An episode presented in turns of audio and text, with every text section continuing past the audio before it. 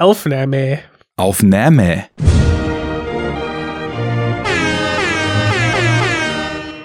Liebe Mitbürgerinnen, liebe Mitbürger, wir alle müssen einen Podcast aufnehmen, um Zuneigung und Freundschaft zu zeigen. Es hat seinen Grund, warum die Experten sagen, Enough talk!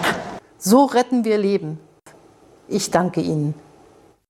Und ich danke Ihnen, euch und allem, was es dazwischen so gibt, fürs Wiedereinschalten bei, wie wir eben schon hörten, Enough Talk. Enough ich bin talk. der Arne und ich sage Hallo Jens. Hallo Arne. Ich bin der Jens und sage Hallo Arne. Und ich bin der Arne und sage Hallo Jens und liebe zuhörende Gemeinde. Ich bin der Jens und sage Hallo Arne und Hallo liebe der Gemeinde und an alle, die sonst noch zuhören. Alle, die sich nicht als Teil einer Gemeinde sehen. Genau. Ist ja schwierig in der heutigen Zeit, muss man aufpassen. Ja, der Peer Pressure wächst, ne? Man will dazugehören. Und äh, da kann ich aber Entwarnung geben. Bei Enough Talk muss man nicht Teil einer Community sein. Bei Enough Talk Nee. muss man überhaupt nichts. Bei Enough Talk kann man einfach dabei sein, kann Spaß haben beim Zuhören, kann lustige Dinge mitnehmen aus dem, was wir von unserem lustigen Soundboard abfeuern und vielleicht auch dem, was aus dem, was wir Surprise, erzählen. Ja, und ähm, auch in Zeiten wie diesen, wo du äh, nicht viel machen kannst, du bist drin Und dann sitzt man dann hier die ganze Tag und so. und äh, da kannst du Enough Talk hören. Andere Podcasts gibt's auch schöne und äh, kannst dir die Zeit ein bisschen vertreiben. Und Bierchen trinken und Bierchen trinken. Oder auch andere Dinge. Der Soundboard-Marathon ist eröffnet, denn wir sind jetzt Juhu. bilingual aufgestellt. Come with me if you want to live. Bullshit! All of it! Super. Ich merke schon, das, das wird richtig schwierig. Müssen es machen wie bei Fabi in der Abteilung, wo sich alle nur noch über Soundboards unterhalten. ja, das ist doch ganz gut. Giftbots und Soundboards, mehr braucht die Welt eigentlich nicht. Hm. Ähm, da sind wir dabei. Ja. Äh, wie geht's? Ist ja, gerade echt schwierig, ne? Ich meine, wir leben jetzt in einem Land. Also uns hat die die Corona-Pandemie ja nicht ganz so krass getroffen wie ähm, einige unserer Nachbarländer. Da haben wir echt noch mal Glück, deswegen auf Holzklopf. Ähm, aber durch diese körperliche oder wie es jetzt auch heißt, Social Distancing in Kombination mit einem sehr, sehr schwachen Internet in Deutschland, Thema Funkloch, ähm, ist es noch recht ruhig, oder? Irgendwie, eigentlich alle begeben sich so in äh, die ja, selbst erarbeitete Isolation, aber irgendwie äh, gibt's noch keinen großen Aufschrei. Ja, Netflix äh, reduziert hier und da mal die Bandbreite, aber irgendwie läuft alles doch so weiter. Bis auf Klopapierknappheit, alles gut. die ja auch komischerweise immer noch vorherrscht. Ja, Ja, aber weil die Leute jetzt alle schnell alle kaufen, weil die Angst haben, ähm, irgendwann kein Klopapier mehr zu bekommen. Ne, wenn jetzt etwas im Laden liegt im Regal, muss das sofort gekauft werden. Ist ja klar. so ist das mit der Ressourcenknappheit. Ich glaube, die Sache ist, wir sind ja jetzt hier nicht in einem totalitären Regime, was einen zwingt, Dinge zu tun, sondern, also klar, du kannst jetzt nicht mehr wild dein hart erarbeitetes Geld für sinnlose Konsumgüter in einer Innenstadt rausschmeißen, sondern eben In der Innenstadt, aber Ja. im Internet schon. Im Netz natürlich noch wie bekloppt. Ähm, aber es ist ja trotzdem so, ich meine, das Wetter ist jetzt cool, du kannst laufen gehen, du kannst spazieren gehen, du kannst irgendwie rausfahren und einfach mal ein bisschen runterkommen. Vielleicht ist es für manche auch ganz gut, dass man mal sich ein bisschen neu justiert und neu eicht und äh, mal überlegt, ob man wirklich äh, dreimal am Tag irgendwo anders sein muss und sich mit 16 Leuten am Wochenende treffen muss und äh, immer auf Achse sein muss. Es geht ja auch ganz gut ohne. Und ich merke so, ähm, ich meine, ich bin noch in einer Firma, ich bin halt jeden Tag, jeden Wochentag bin ich einmal unterwegs, fahre durch eine fast menschenleere Stadt, gehe zur Arbeit, sitze da fast nur in meinem Büro, weil alle Meetings über Skype stattfinden und äh, ist aber trotzdem ganz nett, nochmal so ein bisschen unter Leute zu kommen. Aber, ich habe geht.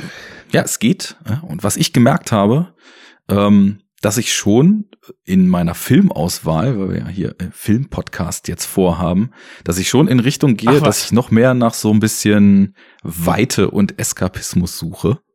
Und ähm, deswegen passt es total gut, was jetzt gerade für ein Event wieder ansteht.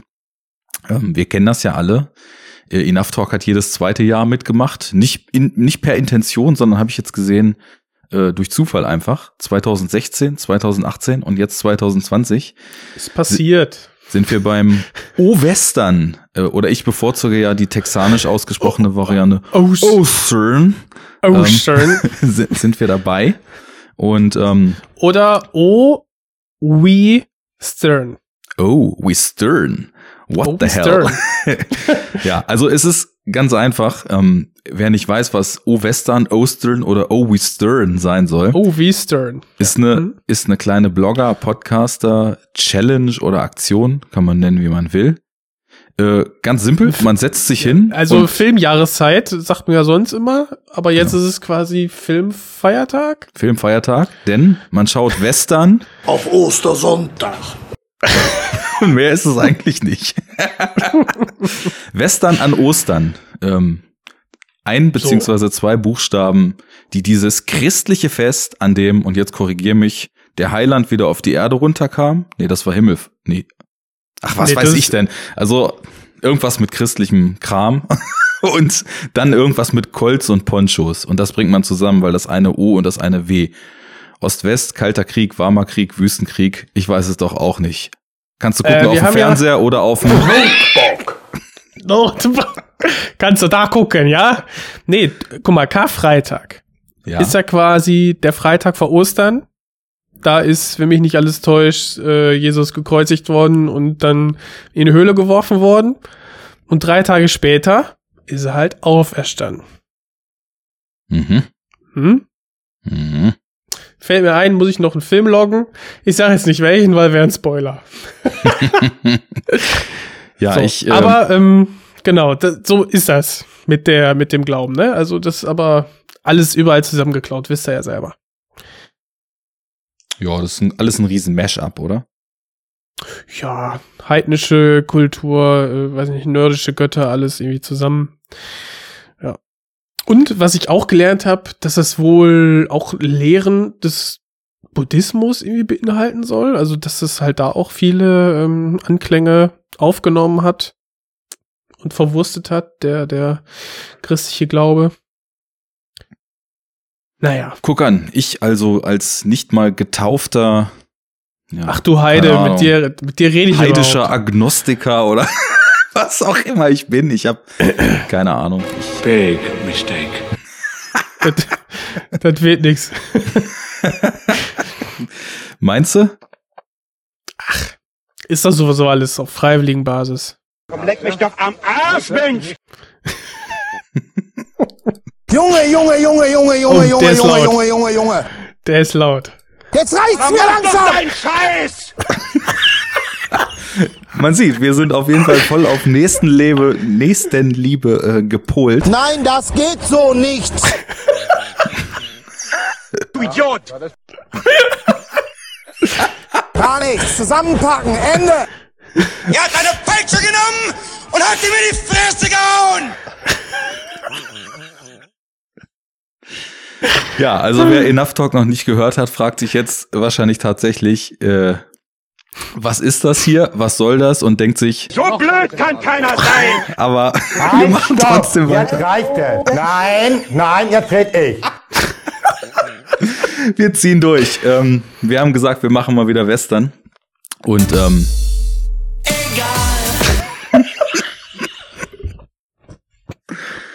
Oh Gott, ich wusste, das war ein Fehler, jetzt von beiden Seiten mit dem Soundboard anzufangen. Ich wusste es, aber naja, Meine das, Brille beschlägt vor Lachen.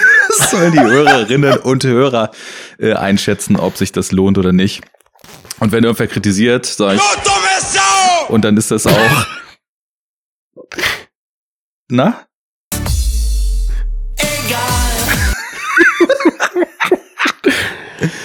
Okay. Ähm, Jens, ich habe gemerkt, ähm, du warst noch, glaube ich, bei überhaupt gar keiner Western-Besprechung im Enough Talk dabei, denn es Nee. gab sowieso bis jetzt kaum welche. Und wenn, dann waren die auch nicht mit unserem Kernteam, sondern dann waren die immer mit Gästen. Nämlich vor, vor vier Jahren ähm, Das waren immer Sondervorstellungen, aber das ist ja auch ist ja eine besondere Folge, ne? Warum Ja, dann ja. nicht mit besonderen Gästen? Also Genau. Und vor vier Jahren gab es äh, mit Tamino von damals Fest Second Unit, jetzt äh, wiederkehrender Ex-Co-Host und äh, was auch immer. Also äh, ich meine, ist ja Gründungsmitglied, Freund Ja. des Hauses. al altes, altes Eisen. Ähm, Ach so. Gut, ich hätte es jetzt netter formuliert, aber ja. Ach, das kann er ab, der herzlose Klumpen. Gab Richtig, es ähm, Filmzerstörer. etwas, was äh, man sagen könnte, irgendwie ja schon einiges vorweggenommen hat, was wir heute vielleicht besprechen wollen, nämlich äh, die zwei glorreichen Halunken, The Good, The Bad and The Ugly. Und ähm, dann habe ich in 2018 mit dem guten David äh, quasi das koreanische Pendant dazu, nämlich The Good, The Bad and The Weird im Double Mm. Feature mit dem Neo-Western Last Stand ähm, zusammen gereviewt. Wir haben da so ein kleines Kim Ji-Woon Double Feature gemacht. Und äh, das war's auch bis jetzt eigentlich. Deswegen jetzt erstmal Jens, deine Bühne. Du und Western, was ist das für eine Verbindung, so es sie Ich- denn gibt? Ja, ja, also ich mag Western, so viel sei erstmal verraten. Es ist ja, weiß ich nicht, so das man irgendwie sagt, irgendwie klassisch Hollywood äh, hat man ja, wenn man jetzt so eher so nach 70er kennt, ähm, die Filme, hat man ja so einen gewissen Filmtypus irgendwie vor Augen. Wenn du meinen Opa gefragt hättest, was ist klassisch Hollywood, hätte er gesagt John Wayne. Mhm. So, ne, also dieser klassische, der Gute gegen die Bösen, gegen den Bösen im Western-Setting äh, quasi äh, die, die Freiheit, die propagiert wird, äh, das der American Way, das auf Film begann, gebannt ist dann so, ja, die Essenz des klassischen Hollywood-Western. Ich bin aber eingestiegen mit tatsächlich den Italo-Western. Also eigentlich schon eine Neuausrichtung äh, des europäischen Kontinents mit diesem mit diesem Topoi, wie quasi der Gute, der Böse und quasi diese raue Welt, in der sich alle irgendwie zurechtfinden müssen. Nur halt dann, dass der Gute nicht nur rein gut ist und der Böse nicht nur rein böse und alles am Ende irgendwie gut wird. Nee, da haben wir so diesen klassischen Anti-Helden oft schon installiert im Italo-Western. Und so bin ich irgendwie reingekommen und ich meine, ich weiß nicht mit welchen Western, keine Ahnung, die irgendwie mal auf Kabel 1, Vox, wie auch immer, liefen. Irgendwie am Wochenende, abends, vormittags, irgendwie bis zum Abend eben. Ich das glaube, könnte auch gut hinkommen, dass das dann tatsächlich eher die Italo-Vertreter waren. Das waren die, ja, ja, Ja. Ganz, ganz sicher, weil diesen klassischen John Wayne, da habe ich dann später erst ein paar klassische Western mir angeguckt und muss sagen, dass das gar nicht so mein Fall ist bisher. Ähm, ich weiß nicht, alles so ein bisschen, fühlt sich das so ein bisschen überholt an. Ja, Oder eben, weil ich nicht damit groß geworden bin. Wenn ich mir jetzt, heute soll es ja gehen um eine Handvoll Dollar, ich, ich weiß nicht, wie oft ich den schon gesehen habe. Also das vierte Mal jetzt, glaube ich, von, von der Blu-ray, also irgendwie zu Hause reingelegt. Aber die Szenen, die gehen länger zurück, an die kann ich mich schon länger erinnern, ein paar. So, und das ist so ein Wust, irgendwie, ich glaube, zusammen mit Bud Spencer und Terence Hill, diesen Klopperei-Film, wurden auch viele äh, eher günstigere Western auch versendet und da habe ich halt auch viel mit aufgenommen. Ja, schön, ähm, dass der Einstieg bei dir dann direkt mit dem, wie ich auch finde, etwas spannenderen Aspekten des Ganzen schon losgegangen ist. Ich hole noch mal so ein bisschen aus, weil es gibt bestimmt Leute, die jetzt hier zuhören, die komischerweise nicht ab Episode 1 dabei waren. Und ähm, da hatten ja René und ich, die damals den Podcast gegründet haben, so ein bisschen dargelegt, wie eigentlich so unsere filmischen Präferenzen aussehen, was unsere Geschmäcker sind, unsere Lieblingsfilme, wo, wo wir vielleicht auch mit dem Podcast hinwollen. Waren uns witzigerweise beide so ein bisschen einig. Und ich glaube, das ist etwas, was auch vielen Leuten, sage ich mal, aus unserer Generation auch so geht, dass wir gerade so ein bisschen spät geboren sind, um diese Faszination Western, die ja ganze Generationen geprägt hat, äh, so wirklich nachfühlen zu können. Und bei mir war es nämlich so, ich habe ganz lange auch immer nur mal im Fernsehen irgendwie einen Western gesehen, dann aber glaube ich eher so auf den öffentlich-rechtlichen, wo eher so die zahmen klassischen Western liefen, wo das strahlend Gute über das klar Böse siegt und äh, der Held am Ende in den Sonnenuntergang reitet. Und das hat mich wirklich auch nie gereizt. Also muss man natürlich dazu sagen, in der Zeit so in unserer Kindheit, gut, alles, was auf dem Schirm flimmerte, hat einen irgendwie in Bann gezogen. Allerdings ist Western natürlich auch ein Genre, was von Größe des Bildes und von bombastischer Projektion und so weiter total profitiert. Das ist natürlich an uns völlig vorbeigegangen, aber rein inhaltlich kann ich, glaube ich, ganz allgemein sagen, dass mich sowieso immer eher so die etwas düstereren Stoffe aus sämtlichen Genres angesprochen haben. Und da hat sich der Western für mich irgendwie nie wirklich eingereiht. Und dann habe ich, keine Ahnung, ob es da den Enough Talk schon gab, habe ich irgendwann tatsächlich gedacht, okay, ich, ich will mir mal, ich höre mal Italo-Western und da sei alles ganz anders. Und wenn man dann auch im, im Web und so von sich gab, naja, Western eher weniger mein Ding, kommen ja sofort die Leute, die sagen, nein, geilstes Genre ever, du musst unbedingt und dann, dann einem irgendwie äh, erstmal Empfehlungen geben. Und so war das dann bei mir auch. Ich habe dann äh, einfach mal angefangen, Italo-Western zu schauen und bin auch genau über den Film, über den wir heute sprechen wollen, äh, für eine Handvoll Dollar, Fistful of Dollars von ursprünglich 1964 Sergio Leone, bin ich dann da so reingestolpert, ohne irgendwie mehr darüber zu wissen und muss sagen, dass mir das alles deutlich besser gefallen hat, weil diese Ambivalenz und dieses Spiel damit, ob es überhaupt irgendwas Gutes oder Heroisches in den Filmen gibt, ähm, dieses Sleasige, dieses auch wirklich Irre, was sich dann auch durch die Leone-Filme zwischendurch immer wieder zieht, das hat mich deutlich mehr äh, in Gefangenschaft genommen, als das vorher der Fall war. Und man muss sagen, dass ja einfach auch der visuelle Stil, dieser etwas schmutzigere Look, die ja, die Westernwelt, die schon bessere Tage miterlebt hat, wo dann ein Fremder reinkommt, das ist schon irgendwie interessanter. Einfach von dem Grundsetting als äh, Hochglanz, ähm, weiß ich, ich, ich referenziere jetzt zum Beispiel immer diesen, äh, wie heißt dieser ähm, John Wayne Klassiker da nochmal, also der ist auch schon einer seiner späteren, wo er dann nochmal die Spur des Falken oder was? ja, der, der schwarze Falke gibt es.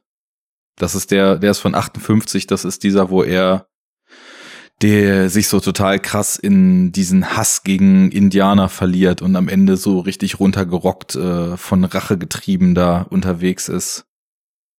Was aber, glaube ich, so vom klassischen Western schon eher einer ist, der so in die Richtung geht, dass er das Genre mal total hinterfragt, weil am Ende er echt nur noch so als ja, gebrochener Typ zurückbleibt.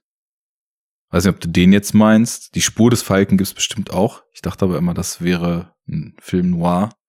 Ich, ähm, ich check das nochmal. Ja, ja, ja, genau, stimmt. Das, ich verwechsel das, glaube ich, gerade. Ja. Äh, ist ja auch egal. Also ich, ich weiß aber generell, ähm, wenn man, wenn man so von John Wayne redet, auch eh nicht so richtig welche Phasen da bei ihm was sind, weil ich meine, der hat ja von den 30ern bis in die 70er Reihen Filme gemacht ja, und da war noch immer Western dabei. Ähm, naja, also bei mir war es dann zumindest so, dass als ich dann durch Italo plötzlich gemerkt habe, oder oh, da ist doch was, was mich interessiert, dann habe ich erstmal so die, die großen Filme geguckt, Django und die Dollar-Trilogie und äh, was man dann noch am, am Rande so fand, so ein paar Sachen, wo Kinski mitgespielt hat, wobei ich immer noch äh, den äh, Great Silence nicht gesehen habe mit ihm. Oh, den müssen wir mal schauen. Ja, der soll ja auch brilliant sein. Ähm, der macht, der, der ist noch mal, noch mal kompromissloser und härter in seinen, mhm. in seinen Szenen und äh, in seinen Konflikten und so auch, wie er sie austrägt. Ja. Kobuchi ist das, ähm, das, ja, ja, ist noch mal, ist noch mal geil. Ja, ich habe mit Kinski dann andere gesehen. Einer, den ich auch immer gerne empfehle in dem Zug, ist zum Beispiel Die Mörder des Clans. Ähm, mhm. Der ist, glaube ich, so ein bisschen unbekannter, hat vor ein paar Jahren äh, relativ starken Popularitätsschub bekommen, als äh, Tarantino kurz bevor er den Django Unchained rausgebracht hat, so eine Top 20 oder so mit seinen Lieblings-Western oder Italo-Western gemacht hat. Und da mhm. war der auch zwischen. Wurde dann auch in Deutschland später noch auf Blu-ray rausgebracht. Da hatte ich mir den mal geholt. Ähm, und das ist schon ein sehr interessanter Vertreter, ähm, weil es alle Aspekte, die so beim Italo-Western eine Rolle spielen, findest du da auch drin. Aber der ist noch krasser stimmungsgetrieben und ähm, schon wirklich von so einer fiebrig psychedelischen Stimmung die ganze Zeit getragen. Ach, das Cover ist bekannt. Ja, ja, stimmt. Das kam dann vor Django oder nachher. Ja, genau. Also auch in so Release-Serien, die Mhm, schon richtig, ja. Western Classics irgendwie mit Tarantino-Quote drauf und so.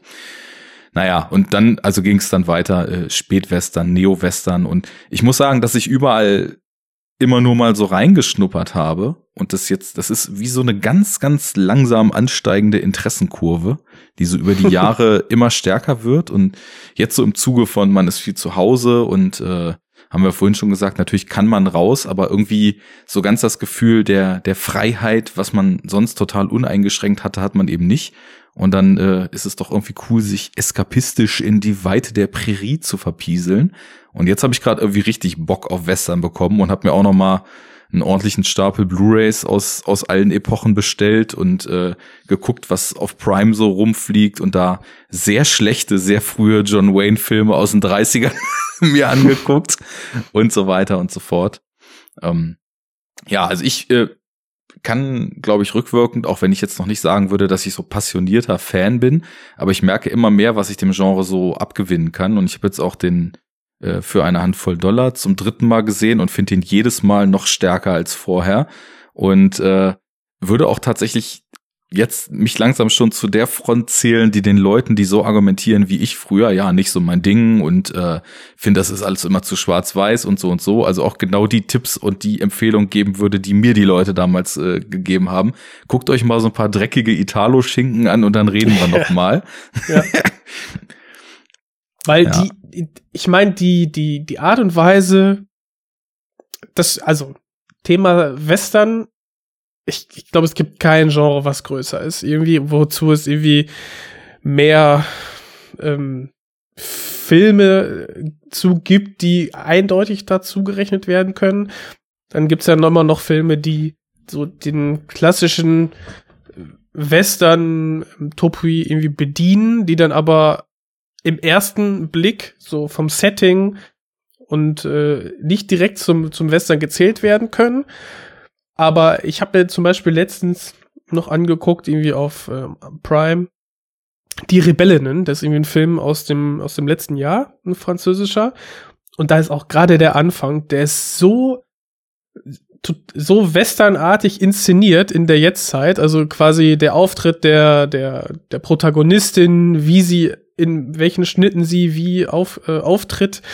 Ähm, quasi, sie, sie fährt mit dem Bus in so ein kleines Kaff und das halt inszeniert wie äh, mir das Lied vom Tod, wie dann der, also so ähnlich zumindest, ne, in Anleihen, wie dann da der Held ankommt. So, das ist ja echt ganz, ganz geil irgendwie. Und man, ich glaube, kein, kein Genre, oder es wird schwieriger, ein Genre zu finden, was mehr äh, ikonische Szenen irgendwie vorweist, die dann, womit dann in anderen ähm, Genres dann nochmal gespielt wird, beziehungsweise wir haben den klassischen Western. Du hast den Italo-Western, dann gibt's den mittlerweile äh, wie als Abgrenzung nochmal die Neo-Western oder Revisionist-Western.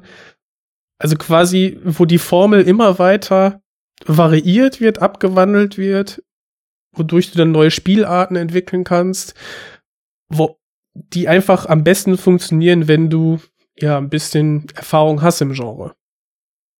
Ja, unbedingt. Ähm, und das ist, das ist irgendwie auch spannend, was man da so draus machen kann. Weil, wie du schon sagtest, kein Genre ist äh, größer als Western, his so filmhistorisch gesehen. Und Würde ich sagen, oder? Ja, also, also ich, es waren, glaube ich, so in den in den äh, 30er, 40er, 50er Jahren, ich weiß nicht, wie hoch der Anteil in Hollywood war, aber ich glaube mehr als 50 Prozent Western, die gedreht wurden und was dann so abebbte. Und auch, ähm, wir sprechen jetzt eben die ganze Zeit von Italo, da können wir dann ja gleich auch noch mal so kurz ein bisschen ausholen oder abschweifen, wie sich das eigentlich entwickelt hat mit dem Italo-Western, beziehungsweise wann der große Boost kam, weil da haben wir uns ja genau den richtigen Vertreter hier ausgesucht. Ähm, da war es dann auch so, dass, glaube ich, von, von 64 bis 69 irgendwann mehr als ein Drittel aller Filmproduktionen äh, Western waren und in Italien wurde auch extrem viel gedreht. Also die haben schnell, günstig und auch viel Fließband, ähm, Mhm. weil einfach das italienische äh, Kulturwesen auch sehr stark vom ins Kino gehen bestimmt war zu der Zeit. Da haben die einfach sehr viel gedreht und auch da waren dann so viel Western bei.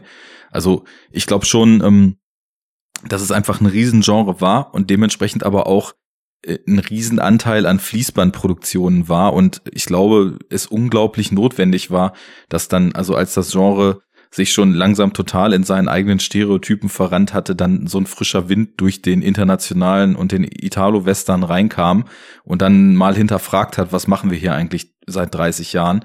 Und dadurch ist dann irgendwie, sind ganz viele verschiedene Strömungen, glaube ich, losgetreten worden und wie du schon sagtest, so, also jetzt du kannst ja im Grunde genommen, also kannst Western als Genre bezeichnen, was eben auch durch, durch ein klares Setting und so definiert ist. Aber es gibt auch von jedem anderen Filmgenre Sachen im Western-Setting und so vermischt sich das alles immer stärker so mit dem gesamten anderen Filmtrubel, den es so gibt. Und äh, ist sehr spannend, was man da draus machen kann. Genau. Und äh, du hast recht, es war der schwarze Falke, den ich meinte. Ja. John Wayne. Ähm, ja, es ist. so ich, ist das. genau. Ähm, es ist, ich finde, ein sehr spannendes Genre, weil es viele Ideen ähm, bedient, die ich mag. Also so dieses Freiheit, äh, quasi, was da irgendwie postuliert wird. Ne? Wir haben irgendwie ein, ein wildes Land, wo sich quasi der, der Held, die Helden und auch jetzt mittlerweile auch Heldinnen irgendwie zurechtfinden müssen. Ähm, du hast so dieses Aufeinandertreffen von Gut und Böse und ähm, diese, diese grundlegenden Geschichten, äh, was ist moralisch, wie, wie äh, entscheidet sich der Held, der Anti-Held in gewissen Situationen und dann einfach immer so dieses Abenteuer-Feeling, dadurch, dass du halt diese weite Welt hast, wo sich Charaktere ähm, drin bewegen müssen. Selten, in seltensten Fällen guckst du dir irgendwie einen Film an, wo jemand ganz normal die Arbeit, irgendwie der Arbeit nachgeht. Nein, es geht meistens darum, äh, irgendwie Kopfgeld oder irgendwie Banküberfall oder was auch immer. Ein Sheriff, der irgendeinen Bösewicht jagen muss und so weiter. Das hast du. Du hast also immer noch so diesen Abenteuerfilm-Aspekt dabei. Und das sind einfach so diese Grundthemen, die mich immer ansprechen.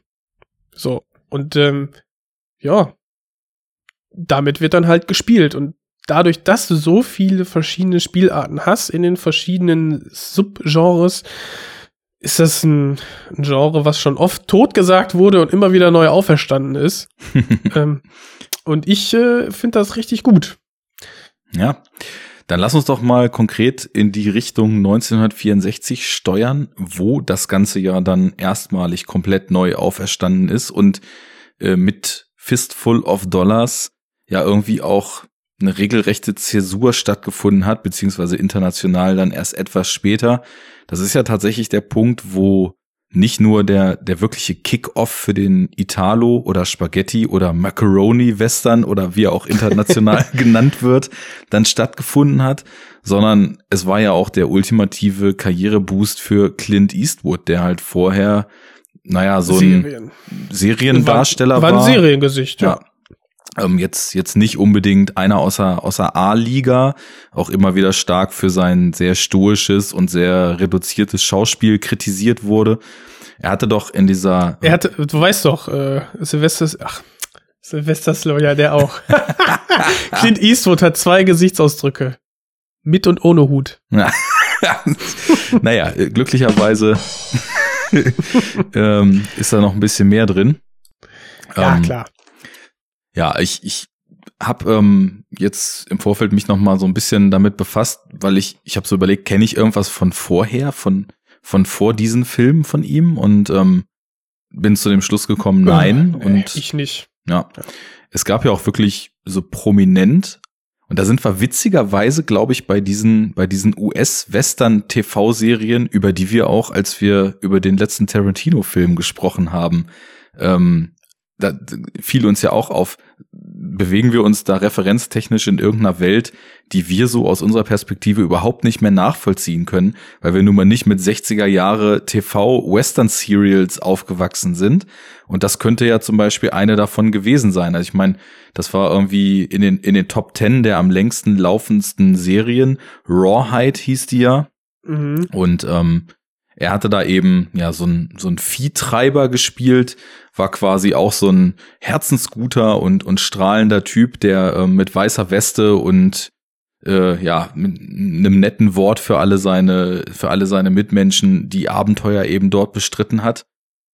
Und äh, vorher hat er ja echt, also das ging ja kaum über Statistenrollen raus, was was er eben im Vorfeld so gespielt hatte und ähm, ja, auch äh, oft Verträge irgendwie wieder geplatzt mit irgendwelchen Agencies, die ihn da vermitteln sollten und alles lief nicht so richtig. Naja, und äh, dann ist er halt der gute TV-Western-Darsteller gewesen und um dann den amerikanischen Namen anzuheuern, ähm, nachdem der, der, Hauptstar von Rawhide dieses, diesen Deal in Italien abgesagt hatte, der war Man nämlich muss, man muss ja dazu sagen, dass äh, in der Dokumentation, die ich gesehen habe, wurde noch gesagt, dass der Clint Eastwood ja durch ähm, gewisse Verträge daran gebunden ist, ähm, quasi keine Fremdfilmprojekte in den USA anzunehmen. Durfte er nicht. Okay, das wusste Und- ich gar nicht. Und äh, weil das ja, weil das Ganze ja eine europäische Produktion war, war das somit kein Vertragsbruch und er konnte dann somit äh, einen Film drehen, quasi in, in ja, Europa, in Italien oder unter italienischen Regisseur. Ähm, und da die auch relativ schnell den ganzen Film abgedreht haben, äh, war das dann wohl auch weniger ein Problem. Und somit, äh, ja, konnte er quasi in Europa seine Filmkarriere starten, obwohl er eigentlich noch der Serienstar in oder ein Seriendarsteller in den USA war. Ja, und dazu musste, dazu musste dann tatsächlich auch noch sagen, er war ja ähm, in dieser Serie von einem absoluten Nobody, der anfangs, äh, also die Serie, die gab es dann seit Ende der 50er Jahre, 1958. Da hat er irgendwie noch unter 1000 Dollar Gage pro Episode bekommen und ist dann in der Zeit, als äh, die Serie immer populärer und populärer wurde und auch äh, richtig gute Ratings hatte und richtig gute äh, Reviews so im Sinne von äh, TV-Serie, also auf dem Level einer TV-Serie, hat er dann teilweise irgendwie um die 100.000 Dollar pro Episode bekommen, was damals ja schon eine ganz schöne Ansage war. Und ist dann nach Europa. 100.000? Ja, ja. Und ist dann nach Europa und hat mit Sergio Leone für 15.000 Dollar und einen Mercedes-Benz diesen Film gedreht. ähm, natürlich erstmal eine super geile Bezahlung ist. Und ähm, ich glaube, es war einfach auch für ihn total krass, weil natürlich die Produktionsbedingungen ganz anders waren als das, was er so aus USA kannte. Mhm. So, so professionelle Hollywood-Produktion, in der er vorher mitgewirkt hat. Und dann kommt er halt an ein Set, wo er, wo es, wo es einen Cowboy-Hut gibt, den er tragen muss, und wenn er weg ist, gibt's keinen Ersatz und seine eigenen Boots und seine eigene Hose mitgebracht hat. Und das Hemd. Das Ich glaube, vielleicht was, auch. er, was er bekommen hat, ist wirklich nur der Poncho und der Hut. Ich, ich meine, selbst der, der Gürtel und der Colt, der war auch von der Serienproduktion. Okay, ich so so ich hatte ein paar Interviews mit ihm noch gesehen. So detailliert hat er da nicht drüber gesprochen, aber eben das alles im Vergleich zu dem, was er eben aus USA konnte, super unprofessionell geil, ne? war. Naja, ich glaube, äh, naja, Sergio hat sich auch gedacht, pff, ja, bring deinen eigenen Kram mit, ne? Wird günstiger. also, na, ist, ist natürlich nett. Ich weiß nicht, äh, ob die jetzt für ihn auch den Colt äh, dann selber, also den Griff und so weiter, ob das dann eine Sonderanfertigung ist, weil kannst ja machen, dann liegt das halt perfekt in der Hand. Ähm, ja, bringst den halt mit, ne? vielleicht war das ja sogar seiner. Ich meine, vielleicht äh, war das irgendwie auch Teil äh, der, der Serienvergütung, dass du dann deinen eigenen Colt bekommst, ne? Ich weiß es Denkbar. nicht. Denkbar Ansonsten hat doch USA. sowieso jeder Amerikaner seinen eigenen Colt. Ja, spätestens nach Corona hat jeder drei. Natürlich, weil wir wissen ja schließlich äh, in Bezug auf das Virus, Wenn du einen platt machst, dann musst du einen so platt machen, dass er auf, der nicht mehr aufsteht. und das geht natürlich mit dem Colt am besten. Please put down your weapon. You have 20 seconds to comply. Ja. Ja, aber als er dann, ähm, als er dann da auf dem Dreh aufgeschlagen ist, das muss, glaube ich, auch kurios gewesen sein. Ich habe das erst relativ spät, als ich mal so angefangen hatte, mich dann auch mal so mit dem italienischen Film zu befassen, erstmal mitgekriegt, wie da gedreht wird, speziell was etwas ist, wo ja O-Ton-Puristen immer äh, direkt einen kalten Schauer bekommen, wie das mit der Tonaufnahme ist dort.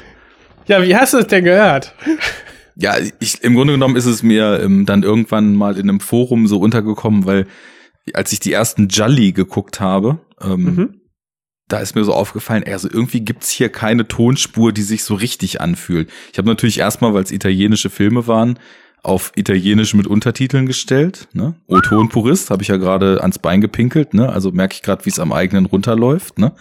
Ähm, und habe dann gemerkt, also irgendwas passt hier nicht. Die, die Mundbewegungen passen nicht zum Gesprochenen. Dann habe ich, Richtig. hab ich auf die englische Spur gestellt, dachte, na okay, bei Suspiria wusste ich das eben, ist für international, internationalen Markt Mhm. auch Hauptsprache Englisch gewesen. Guckst du mal, dann auch gemerkt, okay, bei manchen dann das- Schauspielern da passt es. Aber es klingt irgendwie so dumpf. Ja, so komisch. So Ja. Dubbing halt. Ja. Dann habe ich das nochmal auf Deutsch gecheckt und hab dann gesehen, oh, bei manchen hört Schauspielern passt es, aber auch nicht Und, und bei allen. genau. Und, und es hört sich ein bisschen besser an als äh, an, bei den USA. Hm. Na gut. Ja. Also ich muss sagen, ich habe jetzt für eine Handvoll Dollar, weil ich den immer auf Deutsch geguckt habe, wie früher schon, äh, jetzt wieder auf Deutsch geschaut. Beim letzten Mal, als ich den geguckt habe, habe ich das nämlich genauso gemacht wie du. Und ich habe dann den auf, auf Englisch geschaut, in dem Wissen, okay, ist ja für international gewesen, dann hm, nochmal und dann genau diesen gleichen Lerneffekt gehabt, den du jetzt beschrieben hast. Und äh, ja, da habe ich den jetzt quasi auf Deutsch geguckt, wurde aus dann, dann man irgendwie sagen kann, dass die eine der der beiden Clans beziehungsweise eine der beiden verfeindeten Gruppen, die Rochos, äh, ist dann, ich glaube, Bakker gewesen. Also auf jeden Fall ein anderer Name. Das heißt, es ändern sich auch etwas die, die, zumindest bei der einen Gruppe der Nachname irgendwie dieser, dieser Ganoven. Aber ist alles nicht so wild. Ja, also für die, die sich jetzt fragen, was labern die da? Ähm, bei, bei italienischen Filmen wurde halt damals ganz unüblich für Hollywood-Darsteller dann eben auch, wurde kein Ton mit aufgezeichnet, sondern es wurde halt einfach am Set irgendein Kauderwelsch teilweise nur geredet, weil bei diesen Produktionen, das waren dann ja auch italienisch, spanisch, deutsch, amerikanische Co-Produktionen, wo halt auch aus allen Ländern meistens äh, ein, na sag, sag ich mal so semi-prominenter oder in die Jahre gekommener US-Star und der Rest halt, sag ich mal so mit mit so aus der B-Reihe Darstellern aus den anderen Ländern aufgefüllt wurde.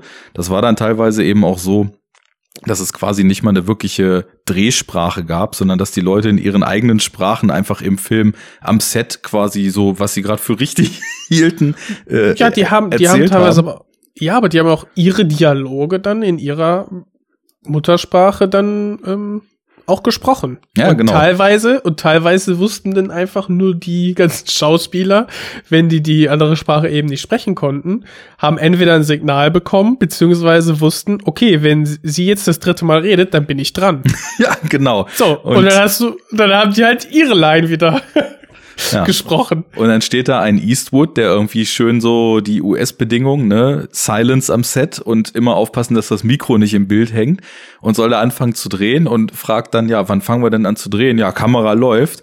Ja, äh, da hinten wird doch gelabert und da hinten spielen sie Frisbee und da läuft Musik und erstmal drüber aufgeklärt werden musste, dass das halt scheißegal ist, weil der Ton sowieso Ja. komplett im Studio gemacht wird. Und da hat ihm wohl auch relativ schnell irgendjemand den Tipp gegeben, äh, merk dir, was du da an Lines ähm, lieferst, weil, also es war natürlich auch, das Skript war auf Italienisch, ne, das ist ja so dann eben dort geschrieben worden und später wurden die Skripts teilweise auch auf Englisch geschrieben, aber zu dem Zeitpunkt, als der Film gedreht wurde, hat ja ein Sergio Leone überhaupt kein Englisch gesprochen. Also Weißt, weißt du, was passiert? Das wurde einfach wörtlich übersetzt. Ja, genau. Das Skript. Und deswegen Also für, für den, für dann, äh, ja, während der, also für die Suche in, in Hollywood nach den Schauspielern. Und äh, da, was habe ich, haben die in dem äh, Making of, also in dem Interview gesagt? Da wurden dann quasi teilweise auch Ortsnamen wortwörtlich übersetzt, was dann zu richtig geil. richtig, richtig dämlichen ähm, äh, ja, Titeln und, und, und Namen dann äh, sich gemausert hat. Und dann denkst du dir auch, wenn du als, ich weiß nicht, als, ähm, wie heißt das, als Manager von, von ihm ein Schauspieler, dann dieses Skript in die Hand kriegst und denkst, pff, das ist aber ziemlich dämlich und Hanebüchen alles hier, ne? Dass das nicht an die, an die Stars dann weitergereicht wird, ähm, kann ich mir ganz gut vorstellen. Ja, vor allem wären die zu dem Zeitpunkt auch, denke ich mal, deutlich zu teuer gewesen. Also, wie gesagt, der Film hier hat weniger als das Doppelte von einer Episodengage von Clint Eastwood aus der Zeit gekostet. Ne? Also Fistful of Dollars haben sie für 200.000 Dollar gedreht. Und äh, das war also auch selbst für damalige Verhältnisse schon gar nichts. Und Das äh, ist wirklich wenig. da, ja. da brauchtest du definitiv irgendwen aus der zweiten Reihe, der sich dann nicht zu schade ist, halt eben nach Europa zu fliegen. Und Eastwood sagte dann auch dazu, naja, ich, also so rückwirkend, ich habe damals, glaube ich, gedacht, also entweder das, das wird aus irgendwelchen Gründen der höheren Gewalt, wird das ein Hit. Und wenn nicht, habe ich halt einen Urlaub in, in Europa gehabt. Also zu dem Zeitpunkt dachte er noch, er fährt nach Italien, bis ihm dann gesagt wurde, nee, nee, der Film wird komplett in Spanien gedreht. War ja eh für die ganzen Euro- und Italo-Western in Andalusien diese Wüste, die es da gibt und äh, verschiedene Drehorte eigentlich so die Standardkulisse waren. Und dann hat er es halt einfach gemacht.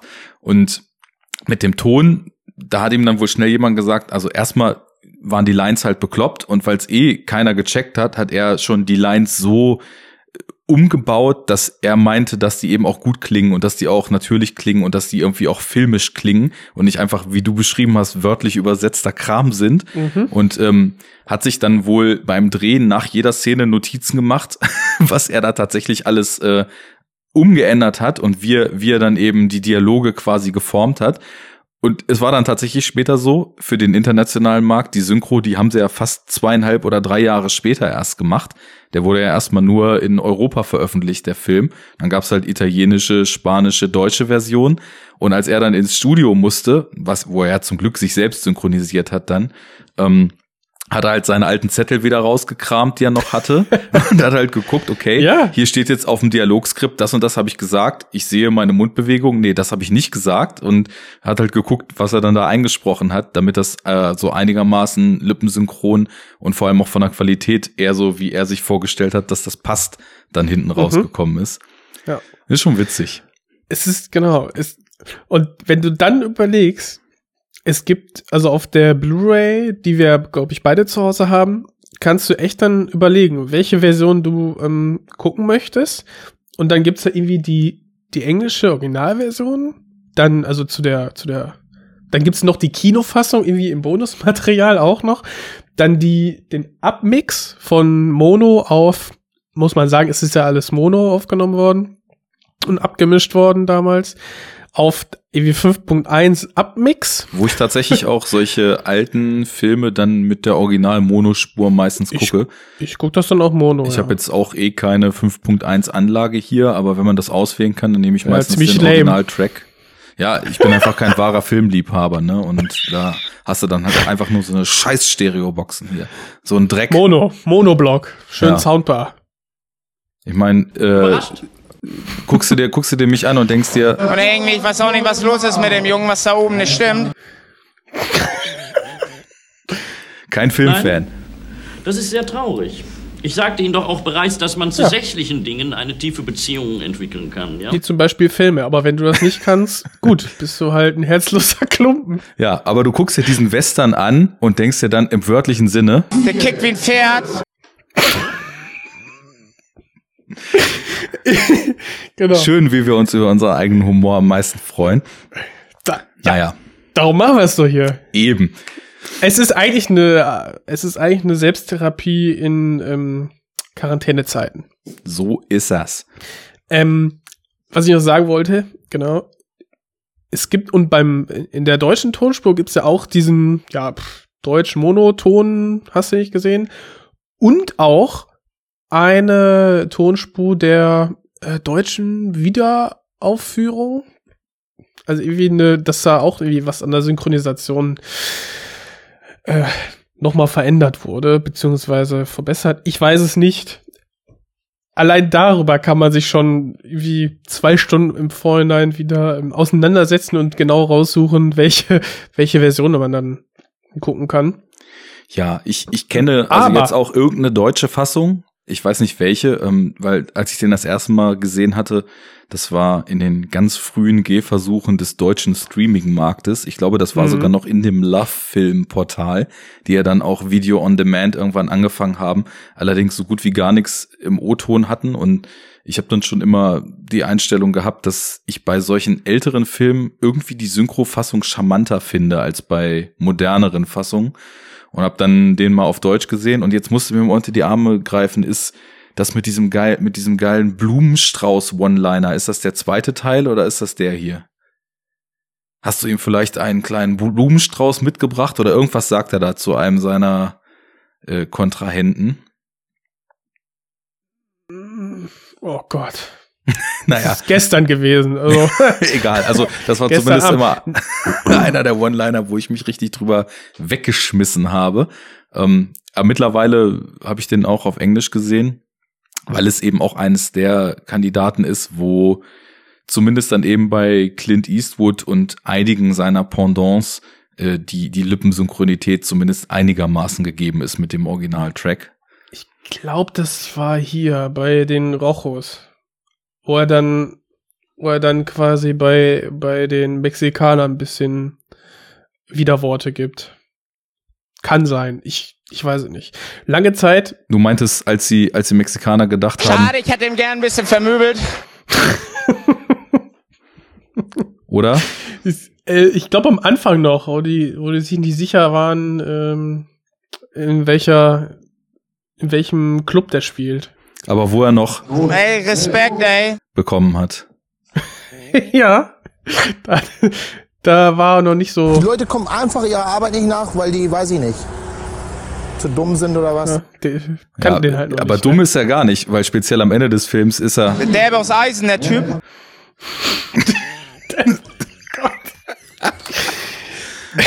Ja, Genau. Ja, ähm, komm, wir fahren mal die, Sound, die Sounds etwas runter. Sollen wir die, die Handlung einmal kurz zusammenfassen? Ja, also ich glaube, ähm, wir können erstmal festhalten, für Eastwood, für den Italo-Western und äh, für Sergio Leone war der Film der krasse Boost schlechthin. Das, Ähm, das war der Durchbruch. Ja, lass uns einmal noch, noch mal kurz die Geschichte des Films abrunden. Also Eastwood ist dann 63 nach Europa gereist, hat den Film gemacht. Der Film wurde erstmal ähm, in Europa ähm, vermarktet als ein komplett amerikanisches Vehikel. Das ist richtig geil. Also äh, der, der, der sollte halt mit dem großen Namen Clint Eastwood auf dem Poster sollte der halt krass amerikanisch wirken, weswegen dann eben auch die Beteiligten teilweise ähm, ihre Namen auch in Synonyme äh, verändert, verändert haben. Also zum Beispiel Sergio Leone äh, hieß äh, Bob, Bob, Bob? Robertson auf, de, auf dem originalen Foto. Ähm, ich meine, Ennio Morricone, der ja einer der Komponisten schlechthin ist, der Name tauchte gar nicht auf. Auch Schauspieler haben sich teilweise dann eben so US-Synonyme gegeben. Und ähm, auch die Vermarktung war irgendwie total seltsam, weil dann gab es irgendwelche Comic-Poster, wo Cowboys und, und Banditen gezeichnet waren, die im Film gar nicht vorkamen. In anderen Ländern, in Deutschland, wurde dann mit so einem fast Film-Noir-esken Poster vermarktet, wo in Schwarz-Weiß so ein gezeichneter Colt drauf war. Und dann hat, ähm, weil der Film nach dem Dreh sogar noch umbenannt wurde. Also Eastwood hat das abgedreht und hat dann äh, in Italien auch den, das Sequel und äh, den, den dritten aus der Dollar-Trilogie in den nächsten Jahren noch gedreht. Aber irgendwie hat er wohl gar nicht so richtig mitbekommen, dass das Ding voll durch die Decke gegangen ist hier, weil es im Original irgendwie noch einen anderen Titel hatte. Ich glaube, irgendwas so wie der mysteriöse, unbekannte, irgendwas so in der In- Richtung. Ähm, Deutschland oder was? Ne, während des Drehs so, war Ach das so. quasi noch der Arbeitstitel. Und Ja, hat das, einfach, das ist ja so, häufiger so. Ja, aber so professionell wie dieser ganze Dreh halt lief, ähm, nur mal so als kleine Anekdote, zum Beispiel der, der Baum in der Eröffnungssequenz des Films, wo dieser, äh, wo diese Schlaufe, wo jemand äh, noch Mhm. gehängt werden sollte, dran hängt. Den Baum haben sie während des Drehs bei irgendeinem Anwohner da in der Gegend aus dem Vorgarten geklaut und haben dem erzählt, sie kämen irgendwie vom Landvermessungsamt oder von irgendeiner Highway-Behörde und äh, hätten den Baum gesehen und der wäre einsturzgefährdet, das wäre zu gefährlich, der müsste jetzt weg, haben den abgesägt und am Set irgendwie so weit eingegraben, was der Widerstand. Also es muss, glaube ich, schon echt Outlaw-mäßig gewesen sein. Und es hat ihm einfach keiner gesagt, dass der Film ähm, von, ähm, keine Ahnung, hier der, der, der mysteriöse Fremde oder was, wie der italienische Arbeitstitel dann übersetzt war, in äh, eine Handvoll Dollar umbenannt wurde. Und deswegen ging das an ihm ziemlich vorbei, dass sein Film in Europa so richtig durch die Decke geht. Und ähm, ja, 67 ähm, ist er dann ja in USA auch von United Artists äh, vertrieben worden. Im Januar lief dann der Film äh, für ein paar Dollar mehr im Juli und im Dezember haben sie dann Good, the Bad and the Ugly gezeigt und das war dann der absolute Karriereboost für Leone und äh, für Clint Eastwood, die dann beide irgendwie echt zu Stardom gekommen sind und äh, da auch richtig Karriere gemacht haben im Nachhinein. Mhm. So viel ein bisschen angerissen die Historie.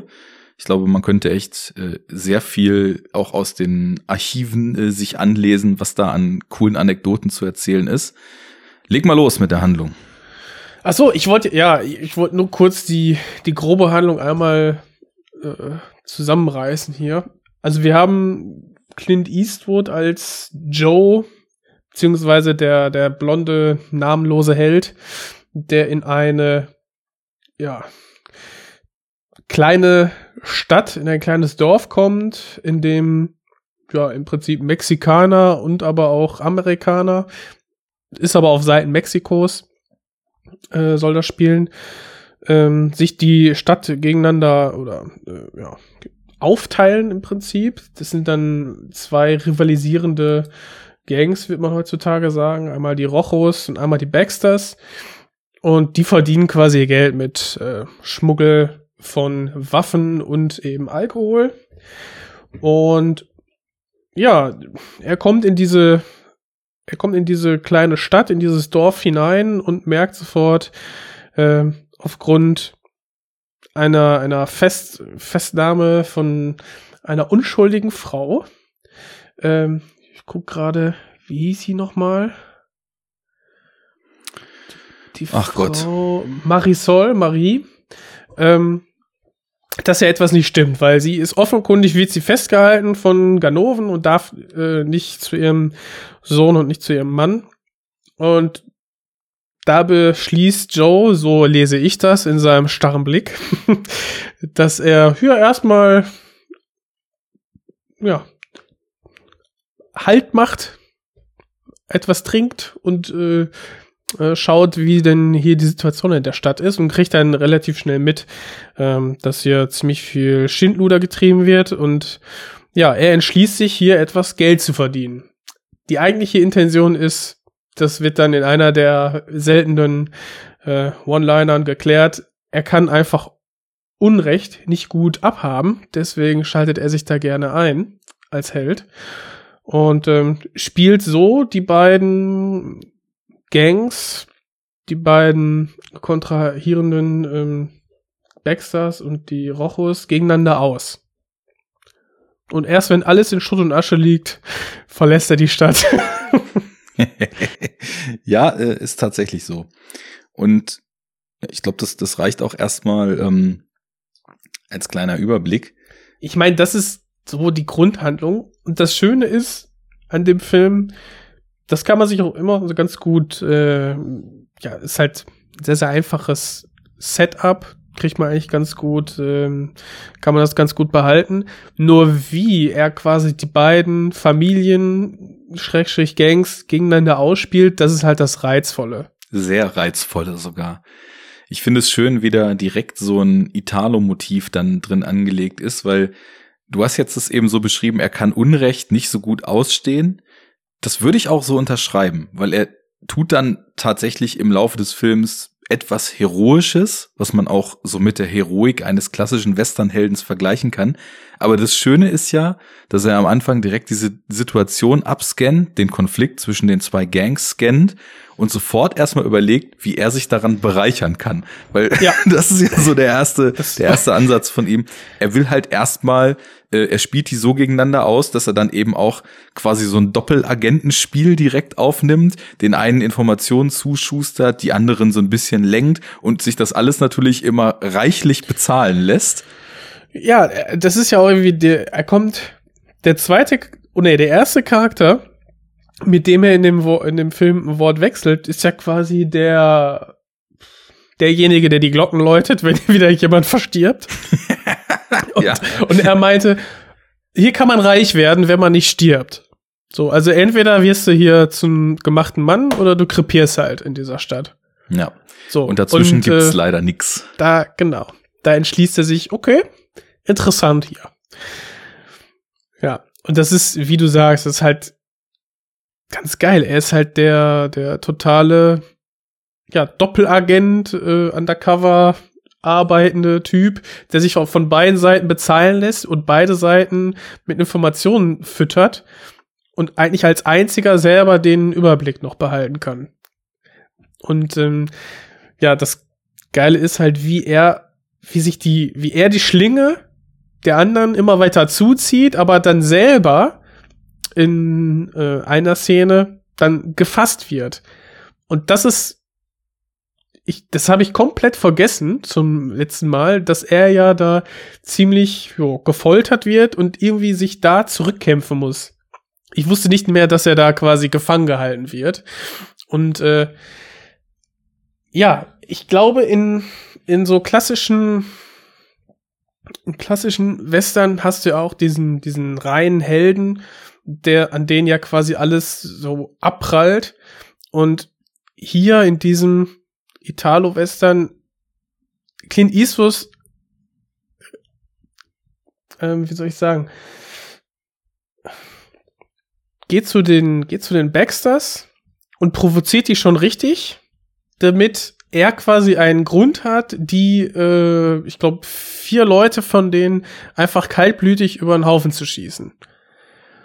Und das hat, finde ich, beim Zuschauer löst das schon so ein Geschmäckle aus, weil Kind Eastwood ist in dem Sinne schon cool. Er hat, wurde auch vorher von denen äh, mit ja, mit den Revolvern verhöhnt, also ihm wird da quasi, oder dem Pferd, äh, wird da zu, vor die Füße geschossen, damit äh, es quasi ausbricht. Als Zeichen von, ja, was willst du Fremder hier? Verpiss dich mal. Um direkt mal zu zeigen, wer in dem, in der Stadt hier der, der Boss ist. Und seine Reaktion ist halt, sie sofort abzuknallen. Ja, was er aber, glaube ich, nur macht, weil es diese andere Gang gibt und er im Grunde genommen zu der anderen Gang dann gehen kann und sagen, okay, ich habe euch jetzt hier schon mal einen Großteil eurer Kontrahenten aus dem Weg geräumt. Jetzt Gut, zahlt dass mal das- dafür. Ja, Ähm, dass das passt, okay. Äh, das und auch ähm, ist natürlich gut für äh, ein ein ja, wie soll ich sagen ein Alibi oder ein ein eine Geschichte zu sagen, ja, ich bin hier auf eurer Seite und das irgendwie auf einer auf einer Motivationsebene zu begründen. Aber ich meine, gut, du kommst halt in, er kommt in die Stadt und schießt sofort Leute über den Haufen. Das ist ja auch super krass. Ist halt nicht so, was ein äh, strahlender Held machen würde, ne? nicht wirklich, nee. Ähm, ich würde aber auch sogar noch mal ein Stückchen zurückrudern, wenn wir, wenn wir das jetzt so thematisieren. Für mich sind das alles erstmal am Anfang noch Aspekte, die natürlich zum einen ihn charakterisieren als äh, den namenlosen Reiter im Poncho, der ja auch ähm, für diesen Poncho so so seltsam äh, verhöhnt wird, ne? Und ich glaub, was sagen sie doch darüber? In den Klamotten kriegst du ja keine Arbeit oder so. Also das ist ja Mhm. dann auch schon so diese diese Western-Rassismus-Komponente aufgegriffen, so die Baxters, die ja in, von den Darstellern her, die sie verkörpern, jetzt hier eher noch als das amerikanische Pendant dargestellt sind, wohingegen die Rojos ja für die Mexikaner stehen Mhm. und die Baxters, die ihm halt gleich sagen, na, wenn du hier wie so ein komischer Mexikaner auf deinem Esel aussiehst, äh, dann hast du hier nichts zu melden. Also das auf ist deinem Maultier. ja, oder Maultier. Genau. ähm, das ist ja, Ja, schon ja, so, ein, so ein Bruch, ähm, also, oder was erstmal ein Aufgreifen von wie man also ja wirklich schon sagen musste, diesem Western-Rassismus, weil also gegen äh, Native Americans und so weiter, die wurden ja teilweise wirklich ungebrochen als äh, die Teufel auf Erden dargestellt und einfach total unreflektiert niedergemäht in Western und mit Mexikanern war es dann ja genauso. Aber das ist aber für mich trotzdem, also einmal natürlich, um ihn zu charakterisieren, wie er tickt, äh, wie er auch nicht lang zögert, sofort kurzen Prozess zu machen, Mhm. wie wir dabei auch sehen, er ist halt so der beste Schütze, den man sich vorstellen kann, schneller als alle anderen, also so Lucky Luke in Person. Und auf der anderen Seite ist es für mich aber auch so ein Worldbuilding-Aspekt, ne? Genau, du, das, darauf wollte ich aus. Ja. Wenn du so eine Szene zurückgehst, du merkst ja auch direkt am Anfang, du, du siehst ihn zuerst. Und wenn man sich das mal so auf der Zunge zergehen lässt, wie diese Welt eingeführt wird. Das erste, ja. was du siehst, ist quasi eine ne Galgenschlaufe, an der irgendjemand aufgeknöpft werden soll. Dann kriegst du halt erzählt, das ist eine Welt, in der du entweder stirbst oder ein reicher Mann wirst. Und in der nächsten Szene siehst du halt gleich so einen sleasigen, abgefuckten Typen, der just for fun einem kleinen Jungen mit einem Colt vor die Füße ballert, der, der heulend und schluchzend zu seinem Vater wegrennt und dann halt auch erstmal nochmal den Vater vertrimmt. Genau, du kriegst, du kriegst mit, sie haben seine Mutter entführt oder was? Auf jeden Fall halten sie die fest. Ja. Und äh, dann reitet ihm noch ein Typ entgegen, total gebrochen, wirkt schon, wirkt irgendwie halb tot. Mit den, Ist der nicht sogar schon tot? Haben die da nicht eine Leiche auf, den, auf das Pferd gesetzt? Das, ich, da bin ich mir nicht sicher, weil das wird passen zu der Glocke. Ne? Ja. Weil die Glocke bimmelt ja und dann ist quasi ist das Zeichen dafür, dass wieder einer gestorben ja, ist. So hatte ich das immer verstanden. Richtig, ja. Und dann auch hinten auf dem Rücken dieses Adios, amigo. Es ist so, also wenn er nicht tot ist, dann ist er gleich tot, ne? So nach dem Motto. Ja. Und genau, genau du hast halt diesen Typen, der in dieser unmenschlichen Welt irgendwie zurechtkommt und das schafft er halt, indem er so ist, wie er ist. Und man muss halt dazu sagen, trotz seiner seiner seiner Brutalität ist er halt irrsinnig charmant dabei. Ja, eine coole Sau ähm, bis zum eine richtig Umfallen. coole Sau. Und ich auch sein Style mit diesem Drei-Tage-Bart und äh, man muss einfach sagen, es war schon ein richtig hübscher Kerl. Einmal das und ich finde halt auch, dass er vor allem dafür, dass er so einen Cowboy-Look trägt, er stylt halt auch voll ab im Gegensatz zu den anderen. Ne? er, hat halt, er hat halt diese Skinny Jeans mit den Boots an, diesen Poncho da drüber, dazu den Bart, hat halt irgendwie diesen coolen ja. Blick mit der Zigarre im Mundwinkel. Immer also, die Zigarre im Mundwinkel. Ja. Das ist schon ziemlich ziemlich, was auch, ziemlich geil. Was auch krass ist für einen Nichtraucher, den ganzen Film lang da Zigarre puffen zu müssen. Eastwood hat nämlich nicht geraucht damals.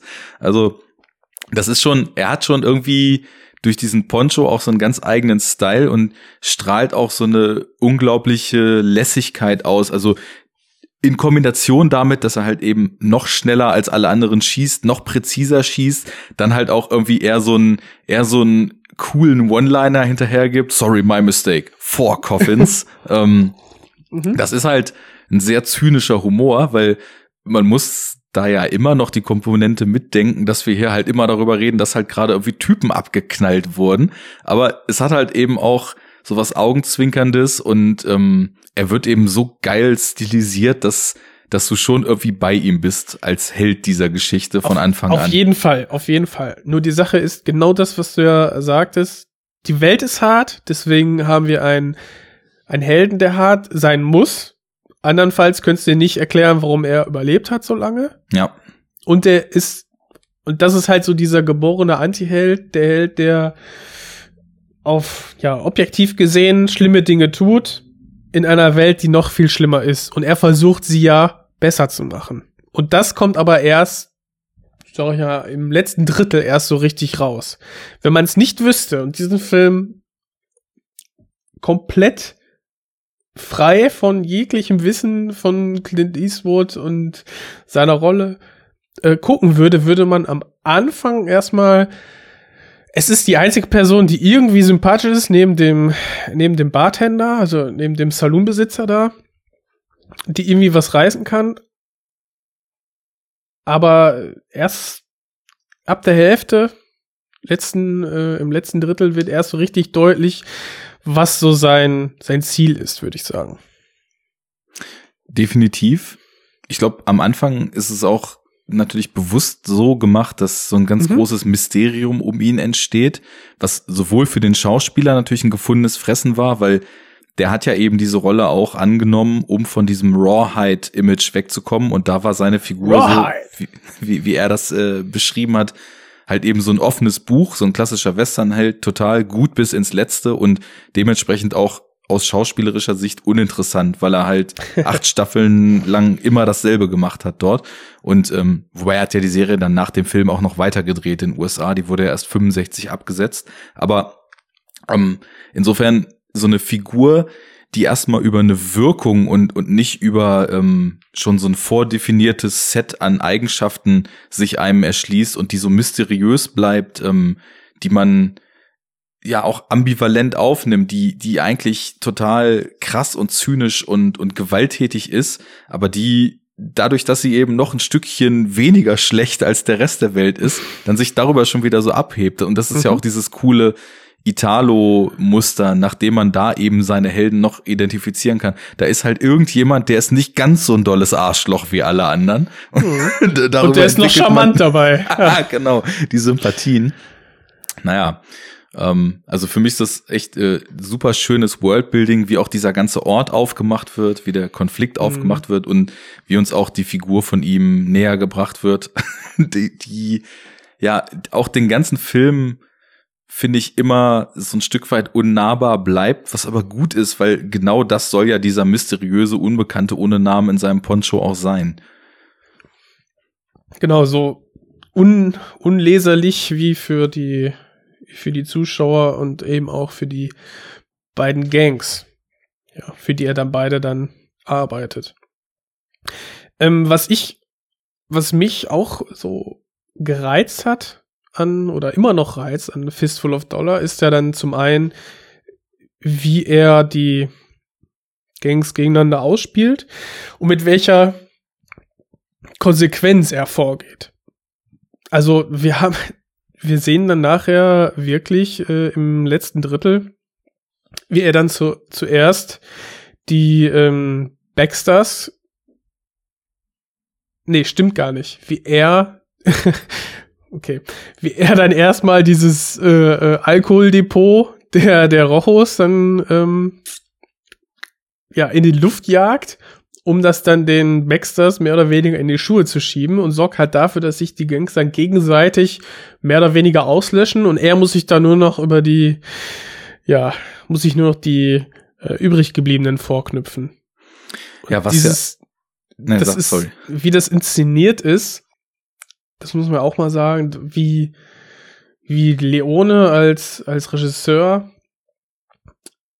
die, die Bilder findet, in Techniscope, wo er dann auch zum ersten Mal so die Möglichkeit bekommen hat, diese Super Close-Ups dann zu drehen, ist einfach richtig geil.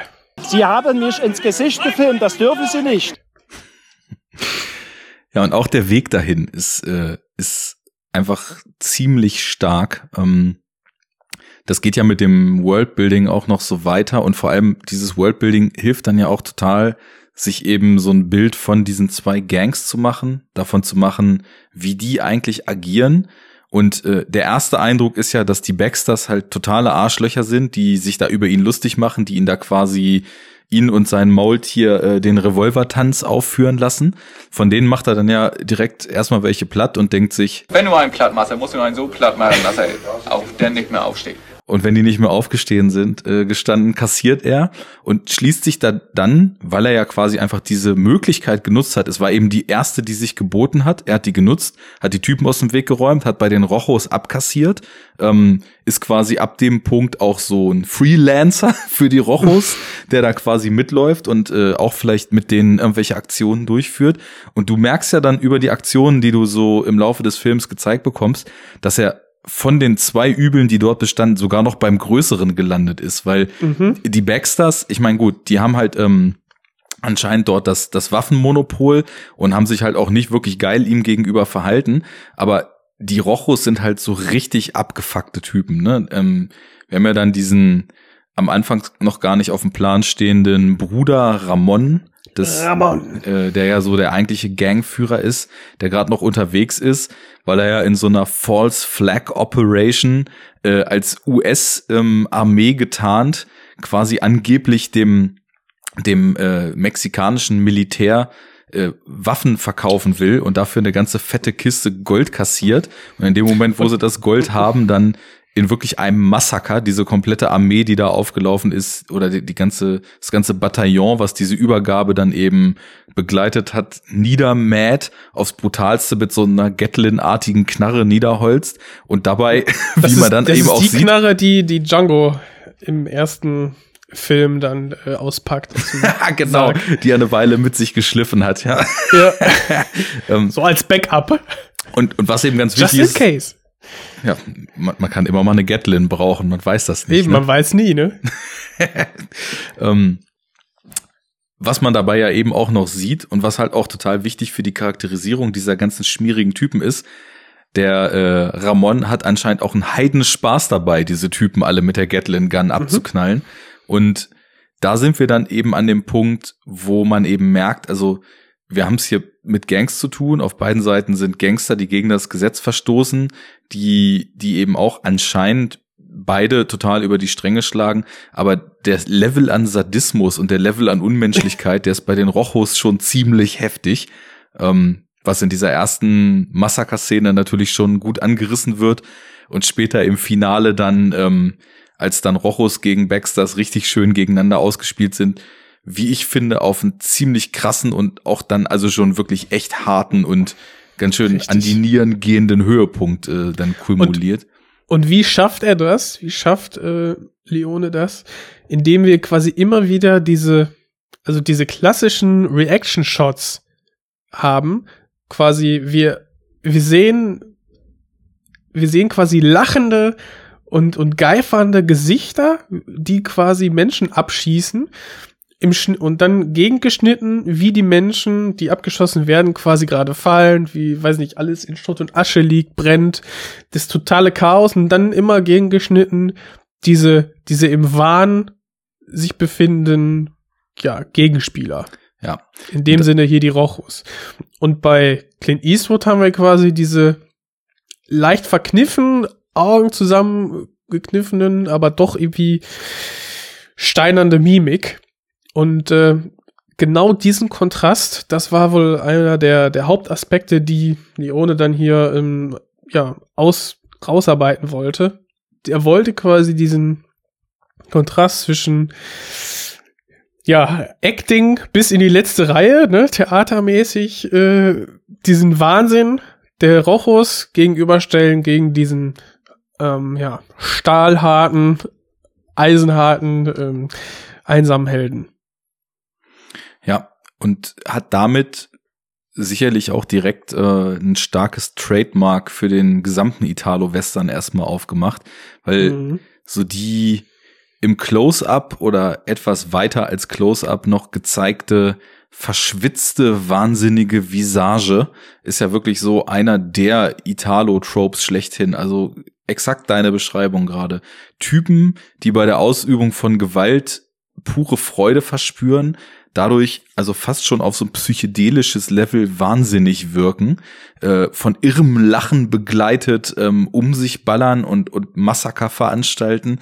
Und das Ganze dann also in, in so einem gewissen Blick und in so einer gewissen Bildsprache auch eingefangen, äh, was halt total dieses, es gibt hier nur Schweine und der einzige Unterschied ist, wer das weniger große Schwein ist, äh, Welt dann so, so untermalt. Ja. ja. Und die, ähm, die zweite Inszenierungs, ähm, ja, also optisch, also jetzt auf dem, auf dem neuen Fernseher, ich weiß nicht, wie du, du wirst die, den Effekt, glaube ich, auch gehabt haben mit der, mit der Blu-ray.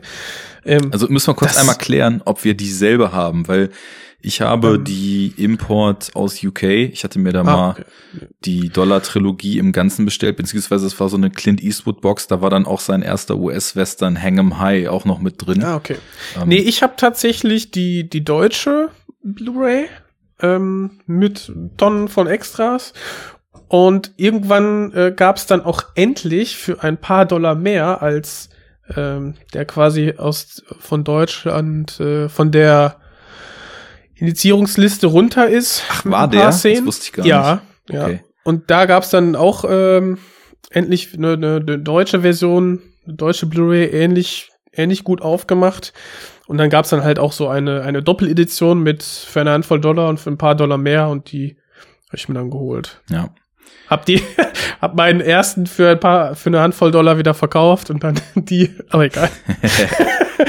ja. Nee, und äh, genau, die habe ich dann geschaut. Aber ich vermute mal, da das ja wirklich auch große Studio-Ware im Vertrieb zumindest ist, dass das wahrscheinlich dasselbe Master sein wird. Also ist. Ich fand, es sah einfach fantastisch aus. Und gerade auch das Intro äh, mit dem mit den Rotoscope-Animationen, ähm, Mhm. das ist zusammen mit der Musik, das ist einfach richtig, richtig gut, richtig gut gewesen. Ja, also für die Leute, die von Western noch überhaupt gar keinen Kontaktpunkt gehabt haben, wenn ihr wissen wollt, äh, wo Tarantino sich für die Intros seiner Western oder an Western angelehnten Filme hat inspirieren lassen, guckt den Film, guckt Django, guckt äh, The Good, The Bad and The Ugly, da habt ihr schon mal eine große, große Ladung von dem gesehen, was das stilistisch Vorbild stand.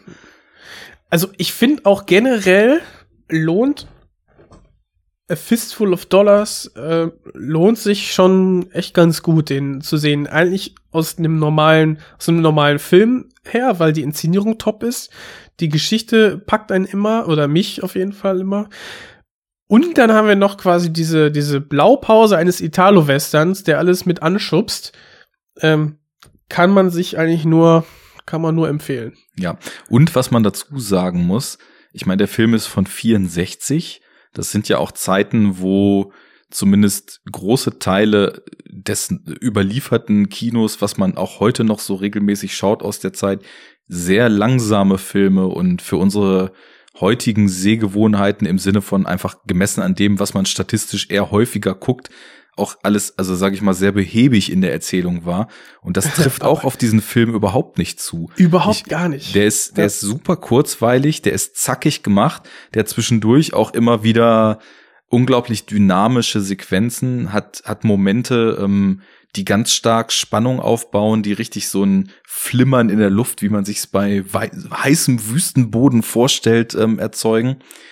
Und einfach stilistisch auch ähm, so eine Größe und so eine, das ist, es ist eben auch, also ich, ich will mal ungern in solchen Klischees sprechen, aber das Kino, was ich aus Italien zwischen 1960 und 85 kenne, ist fast durchweg so unglaublich stilsicher, dass ich irgendwie schon sagen würde, dass es wahrscheinlich auch einfach so eine Qualität des italienischen Kinos ist, dass einfach Regisseure da waren, die ein ganz großes Händchen für, für Bilder und auch im Nachgang für Montage und für Quadrierung und für alles, was dazugehört hatten.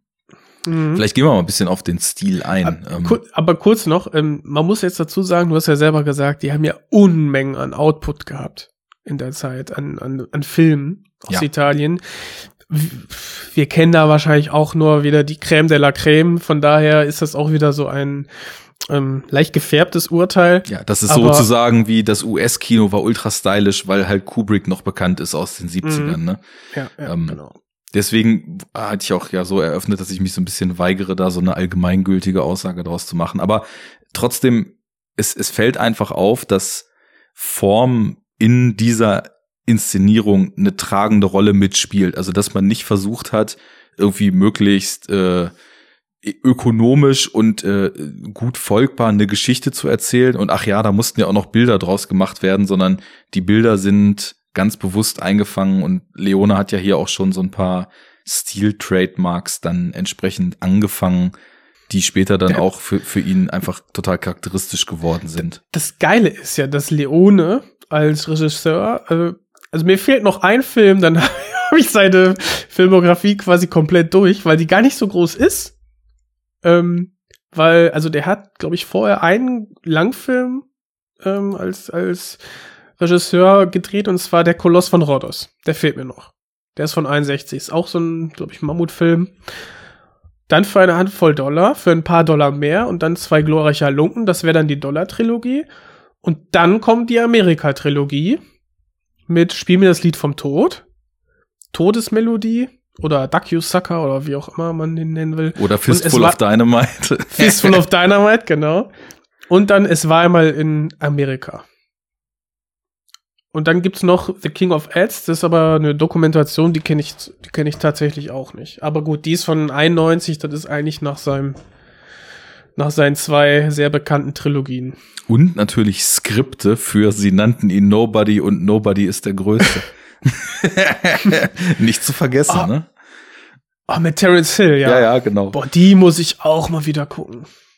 Ja, generell Ja, okay. ist es eigentlich Frevel, dass wir in unserer ganzen Zeit hier noch nicht Bud Spencer äh, besprochen haben, weil wenn für eine Art von Film äh, mehr gilt, Du musst einen so lange auf die Ohren hauen, bis er nicht mehr aufsteht. dann ja wohl für Bud Spencer und Terence Hill.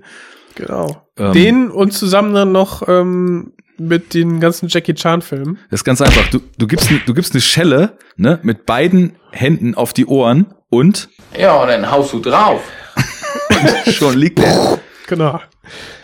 Ja, das ist ja dann auch so eine Kindheit, spätere ey. Ausprägung des Italo-Westerns, weil wir reden jetzt hier die ganze Zeit über erstmal Italo-Western äh, und 1964, so als ob es vorher nie einen italienischen Western gegeben hätte, muss man vielleicht nochmal klarstellen. Natürlich gab es vorher Western, aber wenn man jetzt von Italo-Western, Spaghetti-Western spricht, dann meint das eben diesen Paradigmenwechsel von, sage ich mal, eher zynischeren, düsteren, härteren Erzählungen, viel Gewalt, Antihelden und so weiter.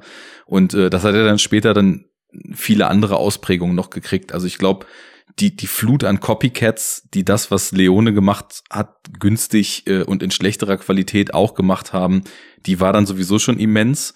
Und dann gab's halt später noch diese Ausprägung so der Western-Komödien aus Italien, wo dann auch Bud Spencer und Terence Hill eine tragende Rolle gespielt haben. Und das Ganze in Deutschland durch Rainer Brandt dann nochmal verfeinert wurde. Ja, ja. Ähm, ja, also da geht schon einiges. Ich kenne, Ja. ähm, um auf Leone zurückzukommen, tatsächlich noch nicht alles. Also ich, den Koloss von Rhodos kenne ich auch nicht und dann kenne ich die ersten vier und äh, ich habe sowohl äh, Todesmelodie als auch Once Upon a Time in America noch nie gesehen. Oh, Ähm, da freue dich drauf. Also ich fand den grandios. Das ist so ein Mammutwerk. Das ist auch der Grund, warum ich es nie geschaut habe. Und ich muss sagen, dass ich jetzt so im Zuge von der vorhin beschriebenen aktuellen, fast schon an Euphorie grenzenden, äh, ja, Western-Laune, habe ich mir direkt auch jetzt erstmal Todesmelodie bestellt. Mhm. Und äh, Once Upon a Time habe ich sowieso in so einer kleinen De Niro-Box hier noch rumstehen. Und habe witzigerweise, ich bin ja manchmal so ein Chronologist, immer gedacht, dass wenn ich den dann mal gucke, dann, dann werde ich nämlich, spiel mir das Lied vom Tod und dann Todesmelodie und dann die in chronologischer Reihenfolge gucken. Brauchst du nicht. Ja, weiß ich, aber will ich trotzdem. Ja, also die, die, da merkt man noch mal, was das für ein stilistischer Sprung ist und in was das für ein Hang von, also nach und nach an, an, an, an epischen Ausmaßes er sich dann quasi dann immer mehr zutraut, Leone. Das ist schon nicht mehr feierlich. Ja, aber wahrscheinlich sehr feierlich. Ja. Das ist schon echt ganz cool. Also gerade dann, ähm, spiel mir das Lied vom Tod. Das ist, das ist ja, ich habe den ähm, letztes Jahr im Kino nochmal bei der Wiederaufführung irgendwie ähm, sehen können. Oh, das, diese Bilder vom Monument Valley dann im, im, im riesigen Format, das ist nur geil. Wirklich. Einfach nur fantastisch. Und dann, da ist ja auch relativ wenig Handlung, aber viel mehr diese Atmosphäre, die der da aufbaut. Und ja, da, aber da vielleicht kommen wir dann noch Das, zu. Das merkt man ja auch schon in dem Film hier, dass ihm das halt Ja. eben total gut gelingt, diese Atmosphäre. Also ich muss wirklich sagen, ich habe jetzt einen schönen Vergleich gehabt, weil ich hatte ja vorhin schon angesprochen, ich habe in den letzten Tagen auch mehrere ältere von diesen John Wayne Filmen geguckt. Die, die waren von 1934, 35, irgend so ein Kram, der halt auf Amazon Prime rumflog. Der eine hieß Mhm. Sie töteten für Gold und der andere äh, Texas Terror oder so. Allerdings Und war krass. ja, absoluter Terror, absolutes Terrorkino. Da kann ein Ja. Alexandre Aja oder äh, ähnliches kann kann, da einpacken gehen. Also so ein Terror habe ich noch nie gespürt. Ähm, ne, die waren halt wirklich, also man muss sagen, wenn das für die Zeit, wenn man, wenn man das überhaupt noch B-Movie nennen kann, dann wäre es dem Ganzen schon geschmeichelt. Also es waren so äh, Filme von 50 oder 55 Minuten Laufzeit, die dann ja, glaube ich, in solchen Double- oder sogar Triple-Features damals gezeigt wurden. Oft ja auch ein Western und ein, naja, Noir gab's da noch nicht ganz, aber ein Western und irgend so ein Thriller oder so im Doppel und halt wirklich, wirklich am Fließband runtergekurbelt. Ganz einfache Geschichten. John Wayne ist äh, trifft einen alten Kumpel, der sagt, mein Bruder ist verschollen. Er reitet irgendwo in die Berge. Da sind dann Kanadier am Werk, die haben den umgebracht und dann rächt er dem Bruder Story vorbei. So in der Art halt. Ne? Mhm, also mhm. super geradlinig, super simpel. Als eine, eine Quest von Red Dead Redemption 2. so ungefähr. Äh, eher so eine Sidequest, sag ich mal. Richtig. Ähm, und du merkst halt zum einen, und das ist jetzt nichts, was man dem Film vorwerfen kann, äh, dass einfach also stilistisch das Kino damals noch nicht so fortgeschritten war. Also wo die Filme ganz gut waren, waren dann die Szenen, wo es tatsächlich mal ein bisschen Bewegung gab. Aber alles, was so an Dialogszenen und so weiter passierte, da sitzen dann einfach zwei Leute vor einer Wand und unterhalten sich ohne Shot gegen Shot, einfach in so einer in, in so einer Bildausschnitt, dass man beide die ganze Zeit sieht, ohne Schnitt, in sehr sehr holzig aufgesagten Dialogen, ähm, also nichts, was einen so wirklich mitreißen würde. Aber weswegen ich darauf kam, es gibt halt zwischendurch dann quasi halt immer Action-Szenen, die daraus bestehen, dass irgendjemand reitet. Und in dem ersten Film waren die sogar noch ganz gut. Das war dieser, sie, sie töteten für Gold. Ähm, da hast du zumindest eine Kamera gehabt, die sich mal mitbewegt hat, ein paar Pferde, die nebeneinander geritten sind, äh, auch mal ein bisschen Interaktion, sowas wie so ein angedeuteter Fight von Pferd zu Pferd und so. Und dann war das natürlich damals immer so, dass sie das dann noch schneller abgespielt haben, damit es noch aufregender wirkt fürs Publikum. Und jetzt im Vergleich, 30 Jahre später, wie Leone hier diese Reitszenen einfängt, ne? Wenn die da in der äh, in Andalusien in dem in diesen in diesen Bergen durch die Canyons reiten, teilweise dann ja auch so in einem Dämmerungslicht. Ähm, Ja, ja, das ist was für gewesen. was für eine Energie diese Szenen hatten, ne? Also ich habe wirklich äh, ich habe hier gesessen, als ich den Aber hast du gesehen, wie die geritten sind? Die reiten ja aber auch gerade Vollgas. Ja, also reiten die absolut da, ne? Vollgas. Das wollte ich nämlich sagen. eng. Das, das Und- ist und- nicht schneller abgespielt, aber es wirkt energetischer als das, was 30 Jahre vorher Ja, in. Speed-Up-Mode gemacht wurde. Und auch dann, auch dann unser, unser, unser Held, der Clint Eastwood, der dann quasi zeitgleich mit den, mit den Rochos losreitet und aber er da sein muss, damit seine Tarnung nicht ausfliegt.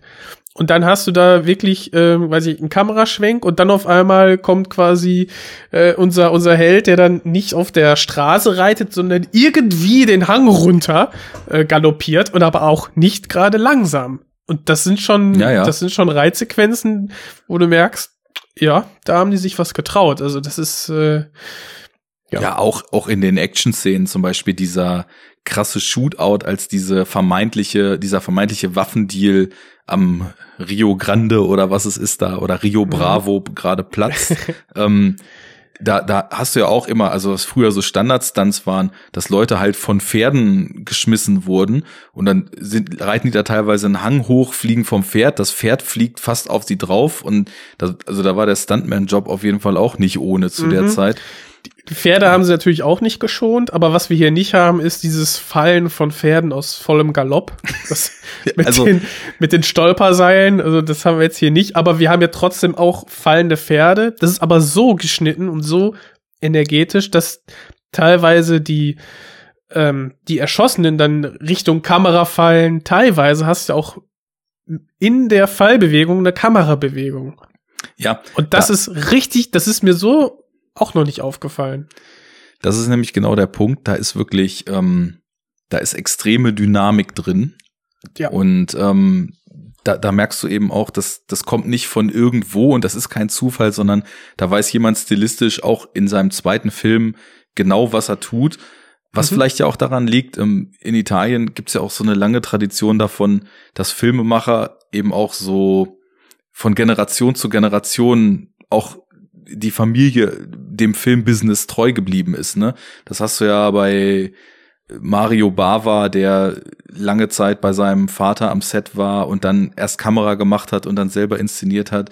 Und dann äh, gibt's ja auch, ich weiß nicht, ob er Vincenzo oder Laurenzo oder ganz anders hieß, aber auf jeden Fall der Dad von Sergio Leone, der hat ja auch Filme gemacht. Ähm, unter anderem hatte der ja zum Beispiel den ersten offiziellen Western aus Italien schon äh, 1900 auch äh, 30 oder in den 20ern oder sogar äh, um, irgendwann, also auf jeden Fall kurz nach dem Ersten Weltkrieg gedreht. Ähm, wo natürlich so jemand wie ein Sergio Leone wahrscheinlich sein ganzes Leben lang auch schon an Sets war und schon so mit diesem Mhm. Filmhandwerk irgendwie vertraut gewesen ist. Also ähm, das, das ist definitiv ganz weit weg vom Zufall und ähm, sehr bewusst, was den Style betrifft. Und ich finde Man so, muss, ja.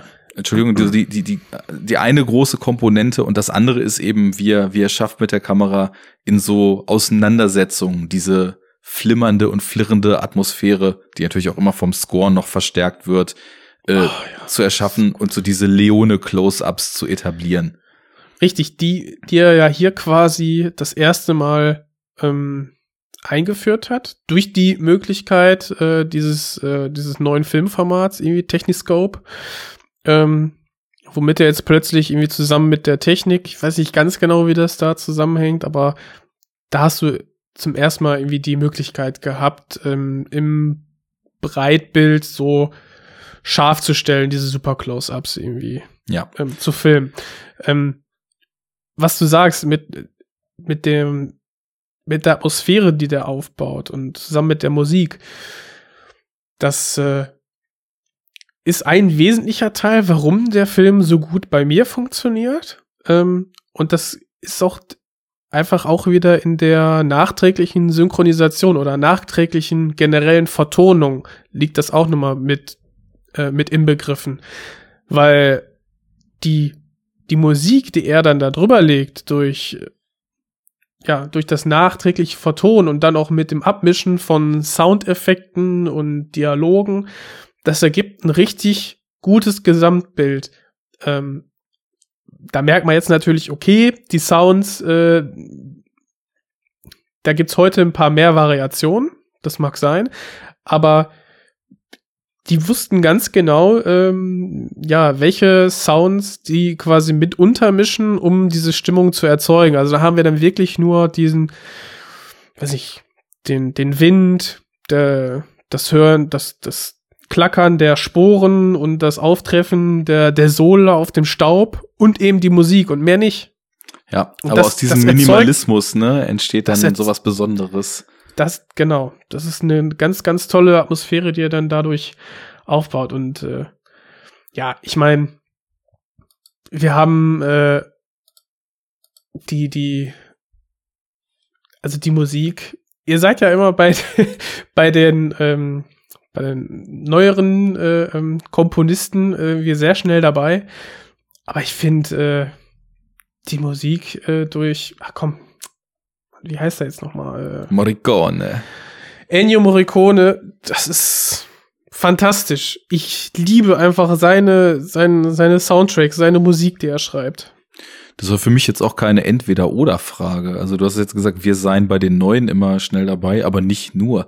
Also wenn ich mir angucke, was ein Morricone damals schon oder auch ein, wenn man jetzt in die USA geht, ein Bernard Herrmann äh, für krasse Filmscores gemacht hat. Und bei Herrmann denke ich jetzt, auch wenn der gut ist, nicht sofort an Psycho, was ja so einer der bekanntesten ist, sondern was bei dem einfach auch so, so eine Standardkomposition war, die keiner groß wahrgenommen hat ähm, das ist, das triggert halt so einen ultra nostalgischen Filmmusik-Vibe irgendwie in mir. Und nicht nur, dass Nostalgie da eine Rolle spielt, ist natürlich für sich auch einfach gut, absolut keine Frage. Ähm, aber eben nicht nur einfach irgendwie eine Filmmusik, sondern auf beiden Seiten des Teichs eben auch maßgeblich stilprägend für gewisse Filme und dafür so eine Gesamtstimmung zu etablieren, die so stark Mhm. ist, dass sie, wenn man sich an diese Filme erinnert, das erste ist, was mir so in den Kopf kommt. Ne? Ich denke jetzt nicht, oh, Fistful of Dollars ist so ein geiler Film, weil ich so cool finde, wie der am Anfang knallharte Hund dann doch weich wird und später die Frau rettet, sondern das ist halt einfach, du, du denkst an diese Stimmungsszenen und da spielt Morricone dann natürlich genauso eine große Rolle wie die Bildausschnitte, die ein Leone dann gewählt hat, wie ein Eastwood, der äh, den, den stoischen, knallharten Blick unter seinem Hut rauszaubert äh, oder halt eben auch diese ganzen Fratzen, äh, wo es ordentlich Fratzengeballer gibt und die mit ihren verschwitzten Vis Visagen wie irre in die Kamera gucken und äh, Mhm. versteinert eben auch für so eine Wahnsinnsstimmung sorgen. Das addiert sich so alles zu so einem Gesamtgefühl auf, was einfach total stark nachwirkt, auch wenn man die Filme gesehen hat. Ach ja, und Schweiß. Das Schweiß. Staub Also- und Schweiß. Alle schwitzen da richtig und sind vollgestaubt. Ähm, bei John Wayne habe ich manchmal am Anfang den Eindruck gehabt, also was der alles anhat, ne? Irgendwie, hm, Das denke ich mir eh immer. Wie die kann man sich so dick Unterwäsche, dann das, das Hemd, dann das Halstuch, den, den Cowboy-Hut, dann noch die Weste und so weiter und perfekte Haut, ne, kein, kein Schweißtropfen. Egal. Ähm, ja, hier ist es halt alles dreckig und dadurch, dass wir eben das Bild haben, Leones Musik und zwei, drei Soundeffekte, hast du nicht mehr, was irgendwie noch groß ablenken kann. Ähm, und die Musik ist halt sehr, sehr präsent. Also es ist kein Klammteppich, der irgendwie äh, bisschen was zur Atmosphäre hinzutut. Nee, das ist, das ist ein, ein sehr, sehr großes Element, ähm, Ja. was auch immer präsent ist. Ja. Und mir dadurch sehr gefällt. Aber ich glaube, wenn man mit der Musik nichts anfangen kann, angeblich soll es ja so Leute geben, dann wird's schwer. Aber ich kann es mir eigentlich nicht vorstellen. Also das ist klassische komponierte Musik. Also zu den Leuten, die mit so einer Musik nichts anfangen können, folgendes. So blöd kann keiner sein! Und äh, wenn das dann doch so, wenn das so doch so sein sollte, dann Komm, leck mich doch am Arsch, Mensch! Nein, Richtig. also natürlich äh, sind musikalische Präferenzen und alles, was dazugehört, auch unheimlich subjektiv. Aber ich finde, ein Score kann für sich stehen, aber am, am meisten Sinn muss er natürlich in dem jeweiligen Film machen und äh, also hier, du kannst gar nicht mehr beantworten, ist unsere Wahrnehmung solcher Filme so wie sie ist, weil solche Scores eine Stimmung, die in Jahrzehnte überdauert hat, geschaffen haben oder Mhm. ist es genau diese Stimmung, die wir sowieso bräuchten, damit das glaubhaft und, und passend ist und das wird dann genau durch diesen Score noch verstärkt. Völlig egal, es passt perfekt rein. Ja. Und äh, Morricone ist ein Genie. Da braucht man, glaube ich, Ich- nichts dran Ja, rütteln. Ja, genau. Ich äh, ist auch ein bisschen peinlich, dass mir der Morricone nicht sofort eingefallen ist, weil Ach, das sind ich, Namen. ich finde, ja, also Leone, Morricone, die verwechsel ich ganz gerne auch mal, deswegen ähm, ist das immer ein bisschen schwierig. Ich war ja mal auf einem Konzert von äh, Ennio Morricone und das war auch irgendwie ein Gänsehautmoment nach dem, nach dem nächsten auch. Ne? Das ist einfach bin ich ein kleiner Fanboy, muss ich sagen. Und wenn wir für eine Handvoll Dollar mehr machen sollten, da ist eins meiner Lieblingsstücke drauf als Soundtrack, das ist fantastisch. Streich mal das Wenn. Also ich habe so Bock gerade drauf, dass ich am liebsten gleich in zwei Wochen mich wieder ans Mic setzen würde. Es und, war kein äh, Falls, es war ein, Ja. ein zeitliches, zeitliches Wenn. Ja, genau. Ähm, When. Das muss unbedingt passieren. Also ich finde, Mhm. Leone ist schon so ein Regisseur, auch wenn ich, wie gerade gesagt, äh, erst vier Sechstel seiner wirklichen Filmografie kenne, ähm, ist das so jemand, den, den darf man ruhig komplett im Podcast-Archiv haben. Auch wenn da natürlich jeder andere schon drüber gesprochen hat, aber ähm, ja, was, was willst du sagen? Ähm, muss man Wir machen. müssen unseren und, Senf äh, dazugeben. wir müssen unseren Senf dazugeben. Wir müssen unserem Genreprogramm äh, treu bleiben. Und äh, außerdem sind die Filme ja auch. Gewalt, geil. Ich verstehe äh, die ganze Frage rein. Ich bin super happy. Und machen das jetzt. Das machen wir so. Mir völlig wurscht. Da wollen wir so ein bisschen äh, nochmal vielleicht mit einer finalen Betrachtung auf den Mann ohne Namen und, und seinen Charakter und seine vermeintliche Wandlung im, Wandlung im Laufe des Films äh, rausplaudern aus der Sendung. Ja, und ich hätte noch einen Aspekt auch zum, zum Schluss. Und zwar ähm, ist quasi für eine Handvoll Dollar ist ja quasi ein, man könnte ja sagen, ein, eine, ein, ein Remake, eine neue New Imagination von Akira Kurosawas Samurai-Film Yojimbo, den ich auch noch leider noch nicht gesehen habe, aber sehr, sehr gerne in diese Filme von Akira Kurosawa, da wollte ich sowieso mal rein, mich einarbeiten. Ist Bin ich auch noch natürlich, sehr unbewandert, ja. Es ist aber auch echt doof. Also eine Criterion ähm, Blu-ray kann man sich für viel Geld noch bestellen. Ansonsten muss man jetzt halt auch wieder ein bisschen suchen. Und War- es geht, glaube Jojimbo in der äh, Kurosawa Samurai Box, die vor ein paar Jahren in UK Mhm. über BFI, Ja. glaube ich, rausgekommen ist. Weißt du, wo die liegt jetzt mittlerweile? Ja, die ist jetzt Die schon auf nicht. 80 Euro geklettert oder so. Richtig, genau. Ist. Ja. Ja. weil da sind vier Filme drin, die kriegst du einzeln günstiger. ja, bis auf Jojimbo halt. Ne? Also du kriegst die Seven Samurai, du kriegst Ran, was ist da noch drin? Äh, Ja, Rand habe ich nämlich zum Beispiel schon. Ja. da kriegst du Also also die Arthouse Blu-ray für einen Zehner. Also das Mhm, genau. passt schon. Super Edition. Ja.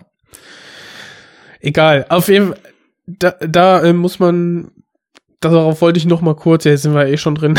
darauf kann man ja mal kurz eingehen, dass ähm, ihm quasi vorgeworfen wird, quasi den quasi nur neu, ja, äh, neu imaginiert zu haben. Interpretiert, genau. Allerdings ohne Absprache, ne? Was ja dann. Ja, was auch einen kleinen Rechtsstreit man irgendwie nach sich gezogen hat, aber ich glaube aufgrund der dann doch des Anpassens von Samurai auf Western, also von Eastern auf Western, ähm, und da das beides ja eigentlich, also Yojimbo basiert ja auch noch mal auf einem Roman, Die rote Ernte von Hamed, ähm, ist es, glaube ich, dann, ähm, haben die sich so ganz gütlich irgendwie einigen können. Also ähm, wie war das? Kurosawa hat dann die Vermarktungsrechte irgendwie für den Osten bekommen von ähm, für eine Handvoll Dollar und dann war das wohl damit auch abgegolten. Naja, also äh, exklusive Vertriebsrechte plus eine Beteiligung, glaube ich, an internationalen Einspielergebnissen. Ähm, Was natürlich ganz nett war. Das war ganz nett. Und was vor allem interessant ist, ähm, es gibt ja äh, einen Herren, dessen Name mir jetzt entfallen ist, der Eastwood-Biograf ist. Und der hat natürlich auch in diese Anfänge des Italo-Westerns extrem weit rein recherchiert und gibt's ein schönes Feature auch auf der Blu-ray, wo er mal so die internationalen Filmposter zeigt. Und dann erzählt er eine kleine Anekdote, dass er in einem Seminar mal das Japanische gezeigt hat. Und da saß jemand, der eben der japanischen Schriftzeichen und der Sprache mächtig war und äh, hat sich wohl gemeldet und meinte, wissen Sie eigentlich, äh, was da, was da genau draufsteht, so an Tagline? Also ist halt in, in äh, für uns lesbaren äh, Lettern steht halt eben der Name Fistful of Dollars auf Englisch und daneben in japanischen äh, Schriftzeichen deutlich größer als der eigentliche Name äh, übersetzt die Rückkehr von Jojimbo. das war das Plakat, mit dem das in Japan dann äh, vermarktet wurde. Das fand ich Mhm. auch ganz ganz cool, dass also Kurosawa sich dann seinen Film nicht hat nehmen lassen, sondern ähm, entsprechend äh, da drauf beharrt hat, dass das sein Stoff war, der da jetzt in neuem Gewand, neuem Poncho-Gewand daherkommt. Die, aber eigentlich so als, als Filmenthusiast ist es natürlich ganz geil, dass so, jemand wie Leone den Kurosawa-Film sieht, das nicht, nicht leugnet und sagt, okay, den Film muss ich machen. Den, den, so einen Film will ich auch machen. Was ich, was ich ganz schön fand, in irgendeinem Video-Essay habe ich zu Kurosawa ähm, gelernt, dass er ganz gerne die Elemente mit in seinen Bildern hat. Also quasi Wind symbolisiert durch sich wiegendes Gras, durch ähm, Rauch, der quasi von rechts nach links durch das Bild zieht, ähm, Flammen, äh, Regen und so weiter. Und diese Elemente hast du hier auch ganz stark bei A Fistful of Dollars, die er hier aufgreift. Ja. Ne, das brennende Haus, dann der, der Rauch, woraus dann Clint Eastwood als Held äh, erst als Silhouette und dann immer deutlicher hervortritt und so diese dieses Spiel der der Elemente tritt hier auch ganz ganz gut auf und äh, ist auch fantastisch wieder in in Szene gesetzt. Ja. Ähm, das wollte ich nämlich auch noch sagen. Also generell so die, brennendes Haus, wo du das ansprichst. Ähm, wir haben so viele Momente auch, wo der Film gar nicht so klein wirkt, wie er aufgrund des Budgets und so weiter eigentlich sein sollte. Also effekttechnisch geht da schon einiges ab. Ähm, am Ende dann kurz vor dem Showdown, der ja auch wirklich exzellent gemacht ist, äh, diese Explosionen hinter der Stadt. Du hast das, brennende Haus mit den Schnapsexplosionen vorher. Ähm, das ist schon alles ziemlich cool. Auf der anderen Seite dann wieder das knallrote Italo-Blut, was wir ja auch aus diversen Gialli kennen. Was ist roteres Blut als in italienischen Filmen der Zeit gab's nie wieder. Ähm, Und sehr dickes Blut. Ja, ja, auf jeden Fall. Das, das haftet gut an.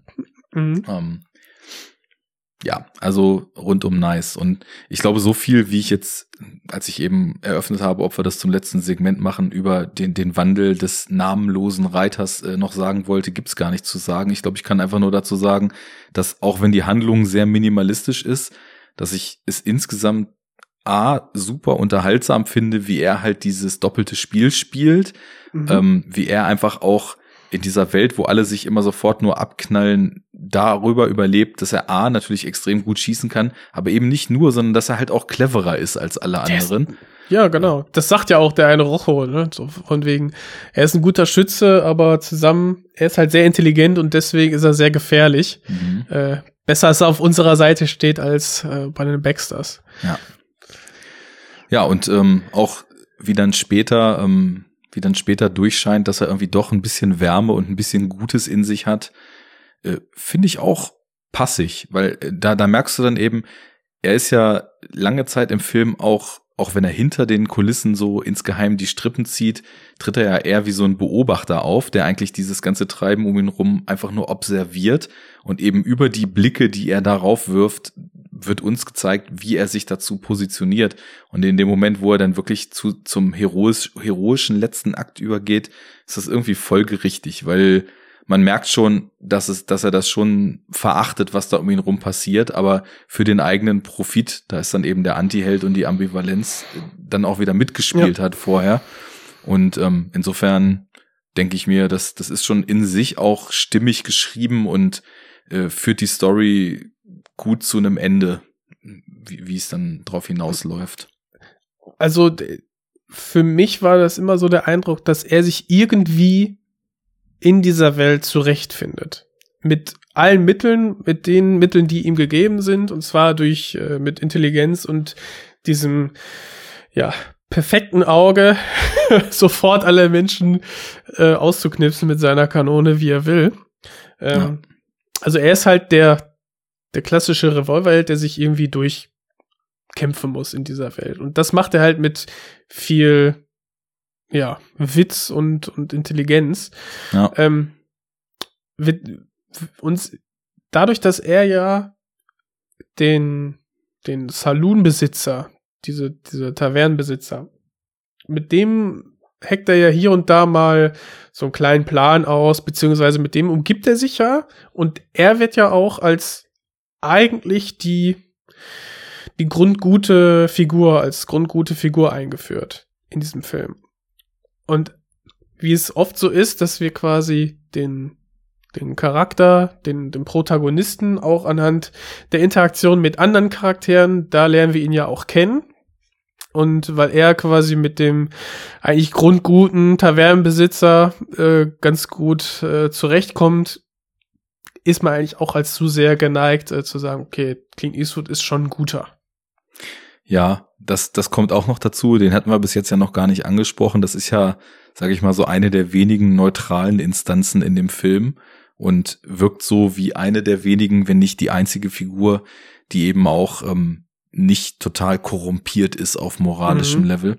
Und der Umgang. Der, der, will ihn eigentlich immer nur loswerden, von wegen, ja komm, du hast jetzt, gib mir kein Geld, verschwinde einfach aus der Stadt und rette dein Leben. ja, äh, aber äh, Eastwood lässt sich nicht beirren und ich finde eben auch im Miteinander, äh, das macht eben auch Spaß, denen gemeinsam zuzusehen. Und da, da, da kriegt man auch diesen leichten Spot, den man eben für den Poncho-Träger schon so im Herzen hat, der wird dadurch auch noch intensiviert, weil er hat irgendwie so eine diebische Freude bei allem, was er tut. Und äh, er hat dadurch eben auch so, wie er das alles inszeniert und teilweise dann auch total abgefuckte Sachen macht, wie diese Leichen da zu stagen auf dem auf dem ja. äh, Friedhof, um dann dort quasi die beiden Gangs gegeneinander auszuspielen, die halt dann wie bekloppt aufeinander ballern, aber trotzdem nicht peilen, dass diese schlafenden Menschen da ja langsam mal aufwachen müssten eigentlich. ähm, das sind ja voll miese Sachen, aber er macht das so mit so mit so was lausbübischen in diesen mhm. Momenten. Das finde ich irgendwie auch super sympathisch und da spielt auch der Saloonbesitzer eine gewisse Rolle und man merkt ja dann auch am Ende dass nachdem quasi auch äh, der, der Namenlose die, die Lady und ihren Sohn da gerettet hatte, dass der Saloonbesitzer ihm auch schon in gewisser Weise am Herzen liegt. Also er hätte ja. ja nicht zurückkommen müssen quasi in die Stadt. Ich meine, klar, dann, dann hätte er quasi so aus, aus Ehrensicht noch eine Rechnung offen mit den Rochos. Äh, aber er, er ist ja dann eben auch da, um den äh, Saloonbesitzer zu retten. Und ja, insofern, am Ende ist er dann doch ein Held, aber einer, der äh, die, die Grenzen dessen, was er so tut, ziemlich weit aufspannt, Mhm. würde ich sagen. Und als Abschluss, ich finde diesen, diesen Satz, den ich am Anfang äh, gebracht habe mit äh, Clint Eastwood hat zwei Gesichtsausdrücke mit und ohne Hut. Ich finde, Clint Eastwood hat da auch schon gezeigt, dass in seinem minimalistischen Spiel und dann hier und da dieses Schelmische, was du angesprochen hast, das hätte auch ziemlich in die Hose gehen können, wenn du als Schauspieler diese Nuancen dann nicht spielen kannst. Ja, Und ich finde, das hat er hier sehr gut gemacht und ähm, ja, das hätte hätte auch nicht jeder geschafft, dabei noch diesen diesen charmanten Witz noch so zu transportieren. Ich glaube, wer hätte hätte da jemanden gehabt wie Kinski, der eher auf äh, die verrückte Schiene geht, das hätte nicht so gut funktioniert. Ähm, wahrscheinlich nicht. Und Gut, Kinski ist natürlich auch jetzt sehr gefärbt, aber du weißt, was ich sagen ja, will. Aber ich, äh, auch was du über das minimalistische Schauspiel sagst, also äh, ich meine, heutzutage äh, große Teile auch von Filmliebhabern lieben es, auf Ryan Gosling oder Jennifer Lawrence rumzukloppen, wo ich aber immer wieder sagen würde, nee, die machen halt nicht nichts, die wirken halt trotzdem. Und das sind halt auch in einem minimalistischen Schauspiel starke Nuancen. Und genau das ist es eben, was Eastwood hier noch stärker macht, finde ich. Also er er schafft es äh, gar nicht viel zu tun, aber dabei auch viele Nuancen abzudecken und eben stark zu wirken. Und auch das, was ihm im Vorfeld immer vorgeworfen wurde, er würde seine Lines ja nur durch die geschlossene Zähne delivern und so, das dann eben zu einem USP zu machen, wie man ja auf Neudeutsch so schön sagt. Und äh, insofern alle Leute, die sagen, wir bräuchten hier einen Actor, der genauso irre wie die ganzen äh, Mexikaner oder vermeintlichen Mexikaner aufspielt, ähm, bitte noch mal hingucken. Und ich würde sagen, von meiner Seite aus äh, haben wir den O-Western dieses Jahr erstmal schon mal gut angekratzt, oder? ja, finde ich auch. Na super, Ist gutes Schlusswort. alles klar. Ähm, hat, und so kurz, ne? Mensch, Mensch, nur zwei Stunden hier, ey. Die haben das hier uns richtig schwer gemacht, 120 Minuten. Und wir haben gekämpft bis zum Ende und haben dann überzeugt. Wie gesagt, zum Ende hin äh, dann auch verdient gewonnen. Ja, Trotzdem- so ist das. Trotzdem viel zu kurz. ja, ähm, das, wir müssen das jetzt staffeln. Ich meine, das ist jetzt der kürzeste von den Leone-Filmen, also gibt's auch den kürzesten Podcast dazu. So. Ne? Mhm. Irgendwie muss da ja eine gewisse Range da sein. Und, äh, Wenn wir viel zu fressen kriegen, werden wir langsam. und so wird das dann auch bei den längeren Filmen sein. Viel Film gefressen, langsamer reden, längerer Podcast. Also Genau. bei Once Upon a Time gibt's Einfach mal- Laufzeit. Einfach mal auf ein bisschen langsamer abspielen, den Enough Talk, dann habt doch mehr. Genau. Äh, Bis dahin seid zufrieden mit diesen zwei Stunden. Ich sage fettes Merci äh, an unsere Supportenden, denn wir haben auch wieder einen neuen Patron, Patreon-Unterstützer. Ja. Vielen Dank. Richtig gut. Vielen lieben Dank. Auch ansonsten ähm, sind, sind alle gut, äh, die uns unterstützen und uns äh, retweeten und uns mit Kommentaren äh, beglücken und, Und überhaupt uns einfach äh, hören. uns einfach hören, uns runterladen. So macht das Spaß und so machen wir das auch weiter. Danke an euch alle. Ihr seid wundervoll. Jetzt zieht den Colt und reitet durch die Prärie und wir hören uns beim nächsten Mal. Genau. Und äh, Prost! äh, seht zu, dass ihr euch nicht gegenseitig an die Gurgel geht und äh, ja, wir schaffen das. Und genießt Western. Auf Ostersonntag. Richtig. Also macht's gut, Leute. Haut rein. Ciao. War ein langer Tag wieder, ne? Ein Tag voller Arbeit. Prost. Prost. Köstchen. Prost, Herr Kommissar. Prost. Prost.